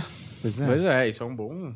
Que falar sobre bicha não, não- no poder não treme, né? Será que se a gente tivesse sido. Porque, bem, a primeira série com stand-up que chegou no Brasil foi Seinfeld, né? Que foi o pessoal que o Oscar Filho, o Diogo Portugal, Bruno Mota, esses caras todos Sim. assistiram. Será que se a gente tivesse, se a primeira série tivesse sido The Chapéu Show, tu acha que o humor seria diferente? Se a gente tivesse sido colonizado pelo Chapéu Show em vez de uma colonização talvez mais negra, mais é, transgressora, Uhum. tu acha que hoje a a, gente estaria num caminho mais à frente ou apenas diferente? Como, como que vocês veem isso? É difícil, né? É um exercício difícil, até porque eu não sei se a galera. E isso é uma parada que eu tô falando, que é bizarra, mas assim, a gente não sabe, a gente não vai saber. Eu não sei como a galera reagiria ao Chapéu Show. Porque, por exemplo, você pega o primeiro episódio do Chapéu Show, ele fecha com aquela sketch é, do, do negro, que é ele, ele fazendo um negro. É, como chama? Redneck, que é racista. Racista, cego, Ele né? é cego. Ele- e aí ele, sabe que ele é. descobre que ele é negro. Tipo assim, eu não sei como isso cairia é, nos anos meados dos anos 90, ali, final dos anos 90, Aqui, sei né? lá. É, não sei, eu realmente não sei. É uma puta sketch, uma sketch boa pra caralho. Mas ali tá cheio de simbolismos muito americanos, por exemplo, o redneck, que quando você vê a roupa dele, ele na varanda ali, que é uma coisa clássica, o bonezinho, a De novo, os sinais, né? Exato, entende? É, eu não sei. O, o Seinfeld, como ele é observacional e ele fala das meias, e é uma coisa mais cotidiana, talvez o público daqui conseguisse se acoplar mais rápido na identificação. Só que, por, só, só que pelo, mesmo, pelo mesmo pensamento. ahn, e quando chegou aqui, por exemplo, Eu, a Patrulha as Crianças? Ou Todo Mundo Deu Cris? São séries americanas que a gente... Arnold. Séries americanas que, mano, o público brasileiro se identificou muito. tá Muito, ligado? não, com certeza. Eu pensei nisso quando eu tava falando. Será que não tem um negócio do tipo que talvez a gente não, não acredite tanto na inteligência do público? Aham. Aí os grandes empresários, que eu digo, no caso. Sim. Vai lá, vai lá, vai lá, vai lá. Depois eu vou falar também. Vai lá. O que o Ravac está perguntando é o seguinte: é, a em que medida é, a comédia influencia as pessoas e que- em que medida as pessoas influenciam a comédia? Então, é, até que ponto as pessoas são reflexo do que elas riem e até que ponto o que elas riem é reflexo de quem elas são. Então, o que chega aqui e o que pega é um reflexo do, do pensamento das pessoas. O que não pega é porque as pessoas não se identificam e não reflete o que elas pensam. E aí acho que Era isso? Ele falou que era isso que Não. você queria dizer. Não, então, eu acho que não. É, era exatamente isso daí. Porque, tipo assim, você vê um negócio primeiro, será que você foi influenciado por aquilo? Ou aquilo já tá co- com você, tá ligado? É uma, é uma questão muito do quem nasceu primeiro, ovo ou galinha, tá ligado? É, então, quando você estabelece esse, esse paralelo com a música, por exemplo, a música no Brasil, é, você teve uma repressão sexual muito grande na população. E aí a música atingiu um momento em que a sexualidade tomou conta, porque estava nas pessoas, as pessoas estavam com a sexualidade reprimida. Então veio El Chan e parará, parará, loira do Chan e tudo mais. Foi um reflexo de um comportamento reprimido das pessoas que foi refletido na arte. A arte reflete quem são as pessoas. Então, à medida que isso acontece, molda-se o ser humano. Então, a arte influencia as pessoas a partir daquilo que elas são. Então, a comédia influencia você a partir daquilo que você é. Quem é você, Havok? E aí, a partir de quem você é, é que o que você consome enquanto comédia vai te influenciar. Sim, mas como saber isso pela população? Como você pode julgar? Como eles podem julgar sabendo que eles sabem o que a população realmente vai se identificar, vai levar pro coração? Qua- Essa- Quase sempre o movimento que estoura é o que está predominantemente na cabeça das pessoas. Então, é, o movimento que estourou um movimento política, Bolsonaro, tarará, é um- o que está predominantemente reprimido nas pessoas é o sentimento Sim. de reacionismo. Sim, é- mas é que a questão é que tá vindo um produto de outra sociedade, entendeu? É, é meio que importado, não é daqui. Então a Porque- gente não sabe. É tipo, a gente não sabe. É, é como você tentar criar um peixe de água salgada e água doce. Sabe? Você Uhum. não sabe se vai, se ele vai, vi- se ele vai viver, tá ligado? Então, mas eu acho que assim, as- que nem eu concordo com vocês, mas, e eu acho que no ponto que tem uma distância entre vocês, eu acho que eu concordo com os dois, porque, por exemplo, é, se chegasse Chapéu Show, a gente tá falando desse cara que é o mestre da linguagem, que talvez conseguiu imprimir todos os signos suficientes para conseguir passar essa mensagem, mesmo numa sociedade que é racista, que é tradicional, sabe essa Sim. e aí, é, o cara assistindo Chapéu Show, se divertindo com aquilo e a coisa conseguindo absorver nele, eu acho sim que teria um outro reflexo, tá ligado? Sim. Seria diferente. Só que não tem como cravar isso, tá ligado? Não tem como a gente saber. Voltar no tempo não tem como. Agora. hum, Esqueci outra coisa que eu ia falar. Agora eu esqueci. Mas a galera é muito legal daqui. A galera é muito legal É daqui. que nem o Jansen com o... E o Denilson na Copa de 2002. viu? Eu esqueci, cara, mas é. hum, O que que eu ia falar? Não vou lembrar, gente. Segue aí, eu não vou lembrar. Você quer, Termina o seu... Você tinha mais coisa a falar sobre não, isso? não, era isso mesmo. você quer falar? Fala, Juliano. Então, é, Havok, eu, eu, eu- uma coisa eu acho, eu ia deixar pra falar quando acabasse o programa, cara, mas é, eu tenho a impressão, cara, que quem assiste Todo Mundo Odeia o Chris nem sempre ri por causa da crítica. Os racistas gostam de Todo Mundo Odeia o Chris Sim. porque eles se identificam porque eles fazem aquilo. É muito a vibe do Tropa de Elite, né? Hum, Quando saiu aqui, o pessoal pegou a impressão errada. É, totalmente. E até hoje o pessoal acha coisas erradas do filme, assim, impressões é, Só- contrárias ao que deveria ser é, concluído, né? Sim. Só que você tá falando o povo brasileiro ou o povo como um todo? É, o brasileiro, porque eu, eu vejo assim, nos Estados Unidos a série ela foi boa, mas ela não foi essa febre Aqui foi que uma febre, foi. né? O, o, aqui no Brasil, a gente, o racismo, ele, o velado, ele é muito forte ainda, sabe? Essas piadinhas que eles fazem com o Cris, tipo, a população faz, assim... repete, né? repete. Como um bordão. Vira um bordão, acaba, né? Sim, é, no meu bairro, quantas vezes eu não vi alguém, é, tipo, falar, ó o carinha que mora logo ali, com algum outro colega meu, entendeu? Olha o carinha aqui, o quê? Mora logo ali, Ah, tá. que é um bordão da série. Então, eu, eu acho que meio que... é, eu não sei o quanto isso é bom ou é ruim, tá ligado? Mas a série cresceu aqui também por conta disso. Não, com certeza, totalmente. Mas eu, eu quis dar o exemplo como séries americanas, não só todo mundo, todo mundo deu Cris, mas, mas, por exemplo, é, O Maluco no Pedaço bombou muito aqui também. E não necessariamente tem, tem coisas é, desse ponto, desse piadas pesadas, Sim, assim, como tem deu críticas, né? Mas Chris... Até tem, só que não é do tipo tão escrachado. O Chris Rock, ele é um cara que ele chuta a porta mesmo. Tipo, Uhum. ele. Cara, no primeiro episódio de Todo Mundo Odeia o Chris, o moleque já chama ele de nigger lá, tá ligado? Uhum. Que até pra lá já é uma coisa extremamente é, pejorativa, tá- sabe? É um palavrão, o maior palavrão que tem. Então, é, eu vejo muito isso. É muito do humor do Chris Rock, que eu acho que muitas pessoas realmente não entendem. Talvez. Porra, velho.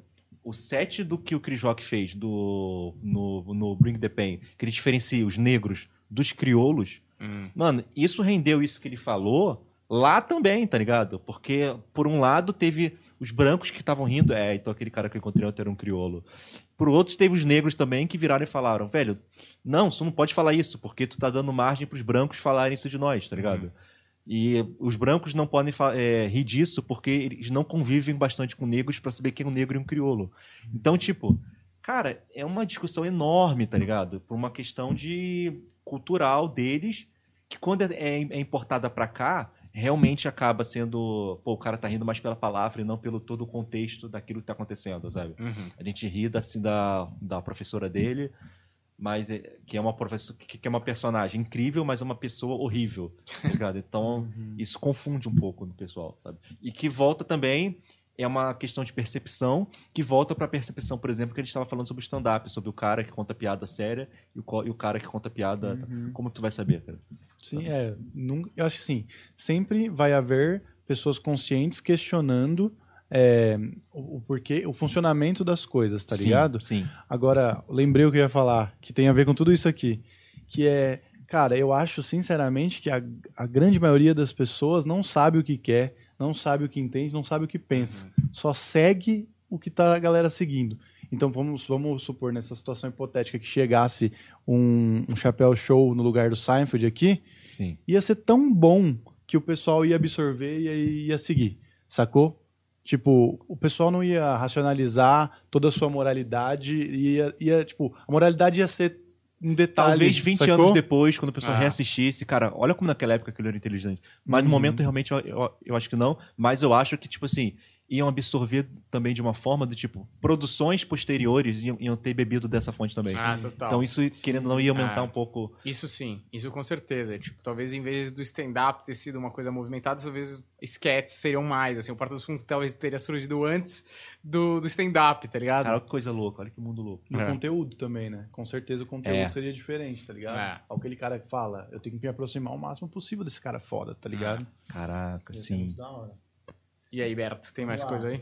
Daniel Reis. ah, ele fala que o stand-up na gringa sempre esteve muito ligado à TV. Vocês acham que o stand-up brasileiro na TV aberta poderia ser uma alternativa para alcançar novos públicos? Na minha opinião, o stand-up ainda não teve seu potencial completo explorado na TV aberta, pelo menos não da forma correta. Cara, eu acho que teve da forma correta. Querendo ou não, cara, eu acho que o Jô Soares fez muito bem com o Morro na Caneca. Porque ele lançou a carreira de uma porrada. Não lançou a carreira, não, os caras já faziam comédia. Só que ele colocou esses caras, Mel Maher, Diogo Portugal, Uhum. é, Marcos Veras, todos esses caras daí.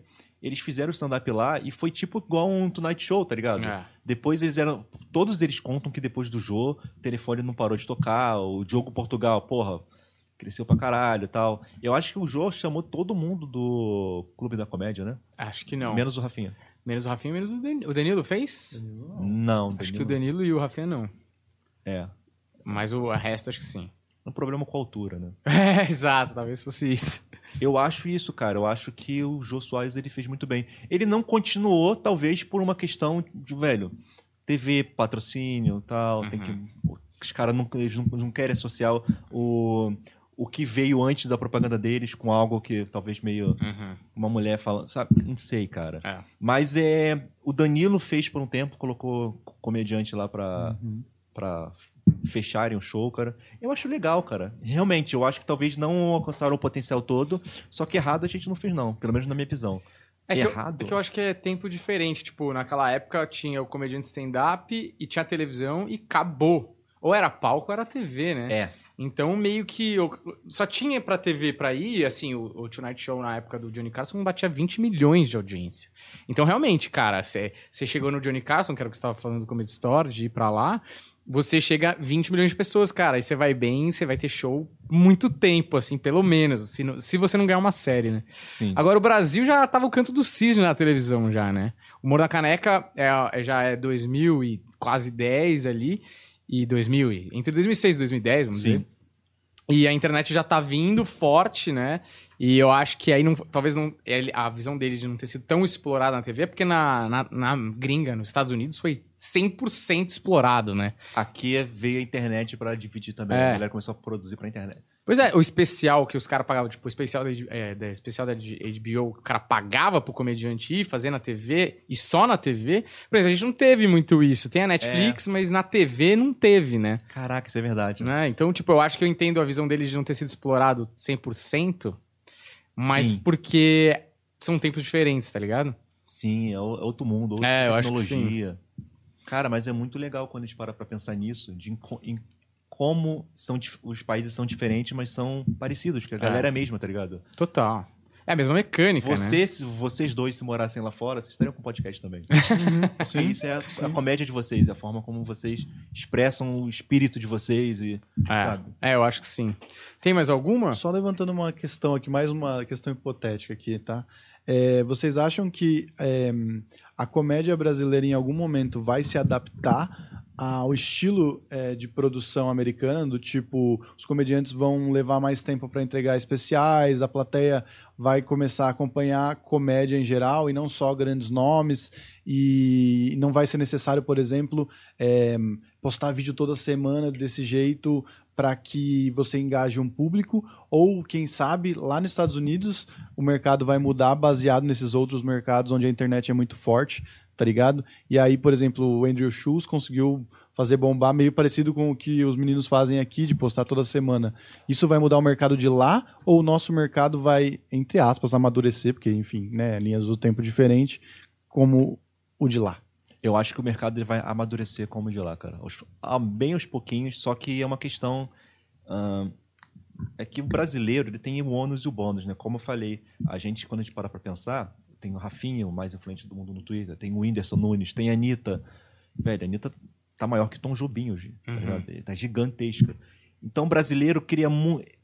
O brasileiro cria muito ídolos. Cria, um- o, brasileiro, o Brasil cria muitos ídolos porque eles é. Porque nós temos essa questão de. Velho, a gente vai. Tipo, ati- mano, seguir em todas as, redes sociais, vamos comentar pra caralho, vamos te alavancar, a gente quer ver um brasileiro lá tal. E pra cá, cara, pra comédia, isso também acontece. Então, cara, eu acho que vai chegar um momento que os comediantes eles vão ficar cansados do próprio público em cima deles, tá ligado? E eles vão começar a pensar, velho, ah, hum, ah, desculpa, mas agora eu já, olha só, eu já sou rico, eu já quero, agora eu quero falar sobre as minhas coisas, tá bom? Então eu não vou lançar um especial por ano, eu não vou mais ficar postando vídeo, porque, velho, eu já tô rico, eu já tô bem sucedido. Então eu vou lançar um especial aqui hoje, daqui a dois anos eu penso em outro, três anos, quatro, cinco, sabe? Não vai ser mais esse negócio de eu preciso produzir, produzir, produzir, porque já vai, já vai estar estabele- estabelecida, sabe? Mas é uma questão difícil de saber, não tem como saber, porque vai ver o brasileiro é assim e foda-se, sabe? Vai- nem, é, nem tudo tem uma resposta no universo. Sim, É. total. É, não tenho uma opinião formada, assim, tipo. Porque realmente, eu, eu acho difícil. Das, das duas, dos dois países, o que eu acho mais fácil de ter uma previsão é os Estados Unidos. Porque pode até ser que mude para ser uma coisa mais parecida com aqui. Mas é que eu acho que lá tem tantas instituições muito bem definidas e muito bem é, colocadas que é mais difícil mudar lá do que mudar aqui. Tipo assim, beleza, o Andrew Schultz é um cara. Mas assim, dele Fora converter ele. uma cena daquele tamanho, entende? É, é um, é um esforço muito. Que já tem um sistema todo montado. E não vale né? a pena. Talvez, se o algoritmo da plataforma funcionasse corretamente, talvez lá eles fizessem isso. Mas, cara, os caras já têm uma cena, todo mundo já sabe o que é stand-up. Eles não chegam no. Ou alguém aqui sabe o que é stand-up? Não tem isso lá. Uhum. Então, quando, a- quando o terreno já tá tão bem organizado, tão bem plantado assim, não tem por que eles voltarem. Mano, por que, que eu vou ficar, mano, gravando vídeo pra caralho, editando pra postar, pra dar 2 mil views? Tá ligado? Enquanto eu posso estar na Comedy Store, é, lutando pra conseguir um espaço, no É. improv, tá ligado? Ele não quer gastar energia Hollywood. com isso, né? Se você for, for parar para pensar, quando surgiu a febre de youtuber, os talk shows do Brasil aqui encheram de youtuber. Todo talk show queria o youtuber porque era público, era Uhum. engajamento, tal, tal. Lá nos Estados Unidos, talvez um. O PewDiePie tenha ido no Tonight Show. Só ele. Eles não botam youtubers no Tonight Show, porque lá eles já tem uma indústria de Hollywood. Então é, é bem melhor de botar o Vin Diesel lá ou o Morgan Freeman Uhum. do que colocar um youtuber aleatório, tá É. ligado? O youtuber ainda lá, por mais número que ele tem, ele é menor que o Morgan Freeman, porque o Morgan Freeman que não tem número nenhum, entende? Ele é uma instituição americana. Assim, O cara é um, é um, mano, é um templo, assim, tá ligado? Foda-se o número, porque o Morgan Freeman você quer assistir, mas o cara que é um youtuber nos Estados Unidos você não quer, porque é um bagulho mundial o Morgan Freeman, e o, o youtuber americano talvez seja só americano, sacou? E aí cai em outra coisa, que cai no seguinte, cara. É, nós não temos ainda, talvez essa seja a diferença do Brasil. Nós não temos ainda um cara que seja uma instituição brasileira. Ah. Talvez tenhamos o Whindersson. Uhum. O Whindersson, é. O Whindersson é gigante. Mas é o Whindersson. É. Por mais que o Ventura seja gigante, o Meirelles, o Rafinha, É, não dá pra não, comparar. não tem, não tem que comparar. Lá, tipo, o Whindersson é tipo o Morgan Freeman, É. tá ligado? Mas Tipo, é que o Whin- o Whindersson, eu nem vejo mais ele como youtuber. eu acho que né? essa frase nunca foi dita antes, né? O Whindersson é como o Morgan Freeman. Mas no sentido, tipo assim, todo mundo ama ele. É. E lá tem muitos caras que são muito amados. Tipo, É. Tom Cruise. O... Mano, vários, vários. Todos esses caras que, que. O Adam Sander. Todo mundo É. sacaneia o Adam Sander, mas o Adam Sander, mano, lá ele é. Mano, ele é amado pra caralho, tá ligado? É. Aqui também, mas, porra. Aqui a gente cresceu com ele pela, pela sessão da tarde. O Jim Carrey. Nós não temos ainda um Jim Carrey aqui no Brasil. Nós não temos um Adam Sander. Tá ligado? Total. Esses caras estão vindo. Esses caras provavelmente eles, podem, eles possam se formar. Bem, eu posso ter palpites aqui. Eu acho que de verdade o que o Maurício está fazendo agora na comédia é incrível. Tá ligado? A forma como ele tá tratando os problemas dele com filosofia por meio da comédia é uma parada que eu não vi antes. Eu acho incrível o Ventura tá trazendo o negócio da maconha, sabendo que metade da- do público dele no teatro é contra a maconha, ou metade do público dele no teatro é religioso, e quando ele fala sobre ateu, ele tá indo contra esse público, igual Uhum. o Chris Rock foi no Bring the Pain. Sabe, o Yuri Marçal, quando ele começou a falar sobre racismo, que ele só recebia xingamento no Facebook. Mano, o- eu conheço o Yuri Marçal, ele começou comigo mesmo, assim, no stand-up. E eu me lembro que os vídeos dele, mano, dava três visualizações e 50 xingamentos. cara, O nem mesmo via. cara, tá ligado? e eu falava, velho, eu não aguentaria isso. Mas ele, Yuri Marçal teve mais fome do que todo mundo ali. Porque ele correu atrás realmente, sabe? Uhum. Então é. Resta, quando esses caras começam a surgir, a gente pode ter uma ideia, talvez uma previsão pro futuro de que a cena que vai melhorar. Porque esses caras, talvez eles não funcionassem. A comédia do, do Maurício hoje, talvez não funcionasse em 2012 É. ou 2008, Total. tá ligado? Quando tava todo mundo falando de sogra e do trânsito e da Dilma, Uhum. sabe? Maravilha. Com vocês, cara.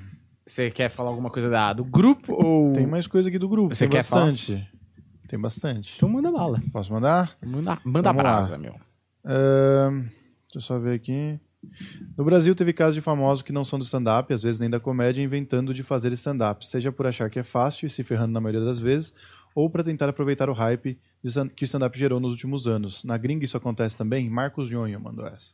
Tem, até tem uns caras, velho. Mano, tem uma parada. A Madonna fez stand-up há um tempo atrás. O Smith também, né? O Smith, o Smith, porra, o Smith abriu o show do Dave Chappelle. É.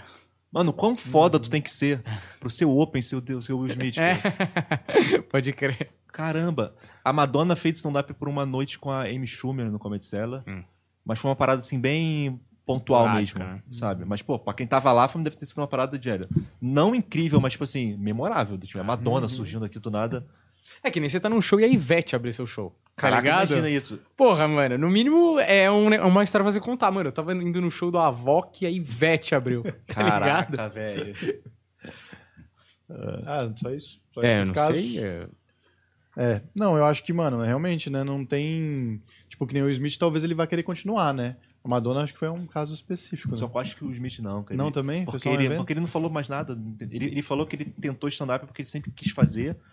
Só que ele falou. Ele fez um textão lá explicando é, em detalhes, mas basicamente ele, tem- ele sempre quis fazer, mas ele nunca teve a vontade, mas ele fez só pra. Olha, eu já fiz. tá ligado? Pulei de paraquedas. né? É, tipo. E Certo. também tem um nervo especial pro stand-up que não é todo mundo que tem, Você né? tem que estar na, na genética. Tem comediante que você vê que não tá na genética. Tem que estar na genética, porque você tem que estar muito acostumado com falhar. É. A maior parte das pessoas é, tipo, você faz uma coisa errada, sei lá, você coloca o dedo na tomada, você nunca mais coloca o dedo É. na tomada. A gente volta pra tomada sempre É. após um show ruim. Stand-up é tipo skate, velho. Tipo, mano, ninguém aprende skate sem cair, sem quebrar braço, sem quebrar perna. Tipo, o cara volta no skate porque, mano, pra você fazer aquelas manobras, mano, pro cara fazer, até o cara fazer a primeira vez, o cara caiu várias vezes, tá ligado? Então eu acho que stand-up é a mesma coisa. Você cai, cai e cai de novo. Aí acerta uma, mas aí cai de novo. Porque tem o macro do show ser bom ou ruim, mas tem a piada, né? Que é o micro. Então, tipo, você tem, faz aquela piada nova, boa ou ruim. Sim. Tá ligado? Então você cai diversas vezes. Show bom, show ruim, tá ligado? Tem Exatamente. muitos, é, muitas quedas ali até se acertar todas as manobras e aí, Altos e baixos. né? Cara, esse episódio de hoje vai dar um livro inteiro de episódio, né? Não é? Cada um tem uma frasezinha aqui. Eu vou falar água. Stand-up é que nem carro amarelo. Bianca Macaroni. Peraí, Sobre- por quê? Tu não explicou. Não, é porque às vezes a gente joga umas analogias aqui. Ah, que é não tipo, termina. mano, por que você tá falando isso? É que há tá dois ligado? anos eu, eu, eu continuo a analogia. Falou. Bianca Macaroni. Sobre os casos de roubos de piadas, lá tendo uma quantidade muito maior de comediantes, como eles conseguem identificar se gera muita briga e desavenças no meio? Cara, gera desavença. Gerou com um caso bem grande, foi o do Joe Rogan. É o cara do podcast aí do momento que o Carlos Mencia, que era um comediante estourado, gigante. O cara lotava arenas, não era só um cara É. que lotava teatro. Roubava piadas dele por muito tempo, de todo mundo, e ninguém falava nada exatamente pelo cara ser grande. E aí o Joe Rogan foi no palco da Comedy Story numa noite fatídica. Os caras estavam filmando e ele confrontou o cara. Eu acho que ele chamou o cara. o- Ele sabia que o cara tava na coxinha, ele chamou o cara meio que Carlos Menstiller, uma parada assim Ah, um trocadilho bobo. E aí o cara subiu no palco, xingou ele, ele voltou pro palco, xingou, aí deram o microfone pra ele e ficou aquela briga. E o Joe Rogan pagou por isso, porque ele ficou fora da Comedy Store por quase 10 anos, tá ligado? é. É, tipo, foi uma injustiça que fizeram com ele. E esse é um enorme. episódio do documentário também, né? Tem um episódio só desse. Ou pelo menos um pedaço é isso, né? Sim, sim. E aí é... tem isso também. Tem casos também, por exemplo, da Amy Schumer, que aí não tem nem como dizer se é roubo ou se não é roubo, porque ela tem roteiristas, então isso, no, no mínimo, é uma falta de originalidade. No Uhum. mínimo isso. Mas ela pegou muito, muita piada, muito material. Fizeram, fizeram compilado. Se você jogar Amy Schumer, Joke, Still, Compilation, tu acha no YouTube que é absurdo. Tipo, o cara fala uma coisa, ela fala outra coisa exatamente igual. Ela pegou uma piada da Ellen DeGeneres e contou no programa da Ellen DeGeneres pra Ellen Caralho. DeGeneres. Né? É. Tipo, então, tipo, Nossa, é verdade. Eu não lembrava disso. Eu lembro, ah, tem um caso famoso do Dane Cook com o CK também, né? Que muita gente até fe- fez vídeo é, falando sobre a criptominésia, eu acho que chama, né? Que o Dane Cook alega que às vezes você ouve alguma coisa, o seu cérebro absorve, esquece, e aí de repente aparece como se fosse uma ideia sua na sua cabeça. Que é um texto que ele fala, se ele tivesse um filho, ele chamaria de várias consoantes seguidas e tal. E aí tem um encontro do Dane Cook com o CK, é, e eles falam sobre isso. E eu não, não sei... foi encontro, não. Foi o no Lui, né? Foi no, Na no, série, Lui, na é. série. É, então. É, tipo, foi um É o encontro. É porque, ele, tipo assim, pro YouTube eles pegam e cortam essa porra É. e jogam lá. Então você fica achando que é, tipo, cara, De verdade. um documentário, tá ligado? O Lui tem aquela parte do heckler que colocam como se fosse um heckler mesmo no Lui e tal. Mas É, assim, tem vários, né? Tem vários casos e, e, mano, pra comediante é pior que pegar sua mãe, né? Tipo, Sim. Você ficar puto. Vocês já tiveram um problema com isso? Roubo de piada? Alguém já... Cara, comigo não. Eu acho também por eu ter um estilo muito definido, é difícil alguém pegar, porque meio que as coisas cabem. A maioria cabe na minha boca, tá Ah. ligado? Então nunca, nunca tive. É, eu já, já não. bateu piada, assim, mas não, não acho que era de roubar, não, tá ligado? De. Ah, você pensou numa ideia, eu pensei numa ideia parecida. Não foi de maldade, né? É, não, tipo, você tá na sua casa, eu tava na minha- na minha casa e a gente pensou uma coisa parecida, assim, mas não era. Não vi maldade, sabe? Mas eu já vi por aí gente roubando, assim, isso eu já vi. Você fala, caraca, isso ali o cara metendo Vocês um... acham que a Netflix vindo, ela impede um pouco a galera de ficar roubando dos gringos, como roubavam de antes? Melhora, né? Todo mundo tem acesso agora. Porque É. por mais que não tenha aquele show na Netflix, você conhece o cara e você pode ter jogado no YouTube um vídeo, tem o site lá, sei lá, É. o canal Comédia, Comédia com Legenda, né? Que Sim. legenda Uhum. vários shows de stand-up. Então, é, eu acho que talvez tenha ajudado um pouquinho a blindar um pouquinho Já isso. aconteceu contigo? De roubo de piada minha, já, só que eu conversei com a pessoa e resolvi. E aí a pessoa parou de fazer. Não, mas eu tentei. é, cara, os caras não. Tipo, eu tava bem no começo de uh, fazendo comédia assim. E aí eu tinha uma piada sobre o Subway, sabe? Que é o, o fast food e tudo mais. E aí eu fazia uma analogia de que é, um tamanho de centímetros e tal. E aí uma pessoa ela chegou no mesmo raciocínio que eu, a gente conversou depois, sabe? Sei. Mas, velho. Tem- Conversando, acho que tudo ajuda. Não precisa. Ah, não, pare, é, nunca mais faça essa piada. Acho que não tem isso. Óbvio, quando o setup e o punch são iguais, Uhum. mas quando o raciocínio só bate. Tem, o, tem uma história famosa do jogo com o É, Chico Anísio, né? o Jô Cicanese e o. Caraca, Bill Cosby. É, exata, é, exatamente. Essa história é muito boa, né? Que eu acho que o Chico Anísio vai lá no... Vai pra Nova York, assiste um show do Bill Cosby. E naquela época não tinha internet, não tinha nada. Então só- ou você via ao vivo, ou você mandava importar um vinil, sei lá, alguma coisa. E aí ele vê o show do Bill Cosby, quando ele volta, ele fala pro Jô, né? Ele fala alguma coisa... Ih, Jô, tem que ver aí que tem um negão lá nos Estados Unidos fazendo teu show, hein? O Bill Cosby, É. gigante, tá ligado? Bill Cosby não tinha nem a menor ideia quem era Jô Soares, tá ligado? É muito bom isso. Cara, tal, vocês acham que nós aqui no Brasil, nós não temos carinho pelos comediantes do passado? Eu vou falar uma parada pra vocês. Me pedem muito pra fazer curiosidade da comédia sobre comédia brasileira. Uhum. Só que eu não quero fazer porque os caras estão vivos aí. Uhum. Sabe? Mano, tu pode conversar com o Diogo Portugal, ele vai te responder. Tu pode bater papo com o Oscar Filho, Bruno Mota e tudo mais. É, mas você acha que os caras, antes deles, por exemplo, a gente tá falando sobre o, o Jô, Jô Soares. Véi, no mínimo isso daí que você falou foi uma falta de originalidade do Jô Soares, é uma piada implícita. É isso daí, né? Mas é, você acha que a gente tem menos respeito pelos nossos comediantes originais do que eles lá fora têm pelos comediantes originais deles? Cara, eu acho que isso em todas as todas as esferas, assim, tipo, desde o ar. Se o Pelé fosse americano, cara, ia ter status gigantescos. acha? É? Cara, eu acho assim que é uma coisa cultural, que aqui, que nem o Danilo gosta muito de falar isso, né, que no Brasil, nem é a frase dele, eu acho que é, puta, de quem que é essa frase? Sei lá, de algum cantor que no Brasil sucesso é ofensa pessoal. Então eu acho que tem uma parada, porque assim, por exemplo, a gente vibra com um Chico Anísio, mas tem, sei lá, um Moacir Franco que, tipo, puta, é um cara monstruoso, assim. A gente nem fala muito, ninguém dá muita bola. Ele fez o filme do Danilo lá, porque o Danilo é comediante e quis reverenciar, mas se não fosse isso, o cara tava lá numa prateleira, meio de canto, meio esquecido. Porra, o Bill Cosby, o cara tava com 70 anos lotando teatro, assim, duas sessões, tá ligado? Eu não consigo ver o Moacir Franco abrindo um show amanhã e lotando, tá ligado? Mas assim, eu posso estar errado. Mas eu imagino que tem uma diferença cultural, assim, não só da comédia. Eu acho, imagino, assim. Você. É, eu acho também. Eu acho que o brasileiro não valoriza e o cara, ele vira piada no fim da vida, entendeu? Tipo, esquecem o que ele fez de positivo e começam a tirar sarro do cara. Não sei por que que, existe, que acontece Rubinho é o isso. melhor caso disso, né? Porra, é. E eu não- foi- um puta é, Piloto, né? piloto, eu ia falar mo- motorista. Tipo, Você vê como você desvaloriza? Nada eu de- sou um merda, cara. Deixa eu acabar. Puta Uber, meu. Tá, Uber. Tava pensando esses dias no negócio, tipo, o cara fala qual a primeira, a primeira profissão do mundo, você sabe que foi Uber, né? Eu não sei porquê, não sei em que contexto, mas isso seria muito engraçado. O cara dava carona de carroça. João Gabriel Carvalho, queria perguntar pro Avoc o que ele acha em relação a postar os vídeos toda semana no YouTube.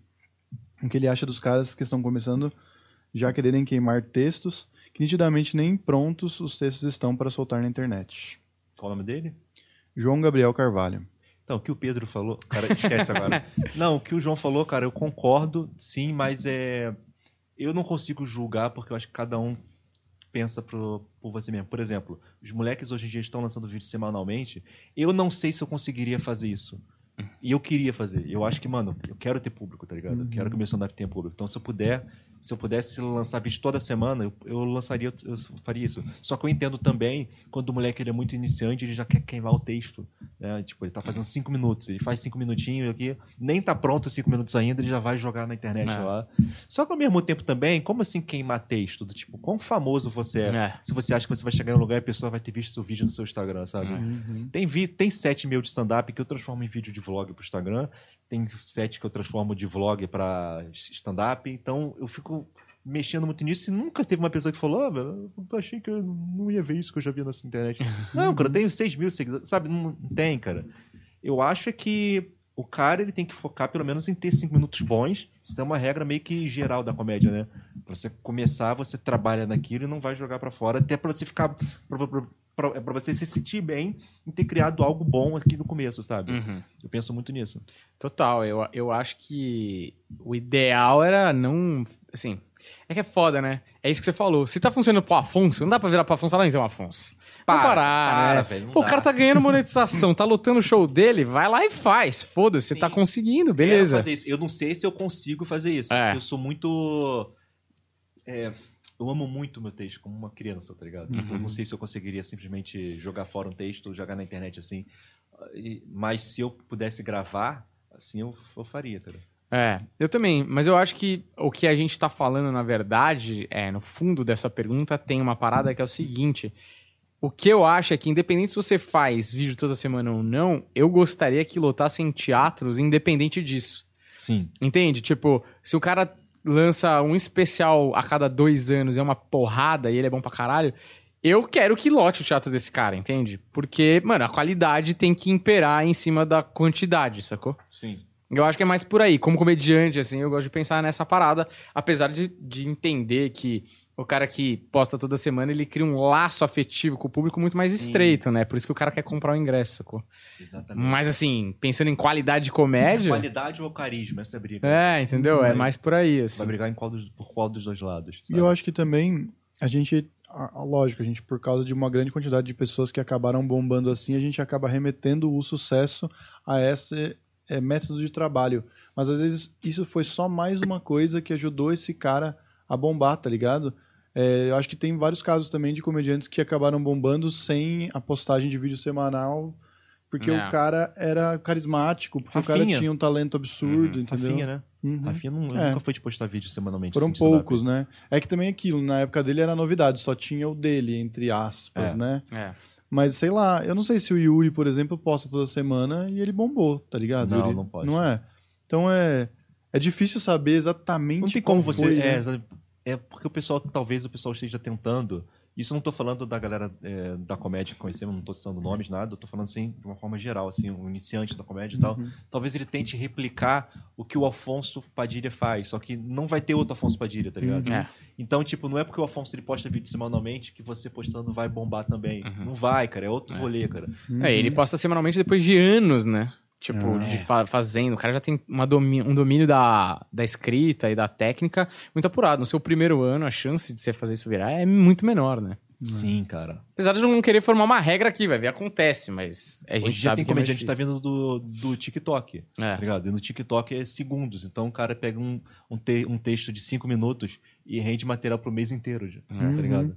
Então são, é você se adaptando às mídias novas É. da comédia. A comédia ela tá se adaptando e a gente tem que correr atrás. É, não adianta virar um dinossauro, né? Adapte-se ou morra, né? Você não. Exatamente. Não dá pra ficar. Ah, mas o bom era na época. Já era, meu amigo. Você tem que ir, continuar a se mexer. Um cara que faz.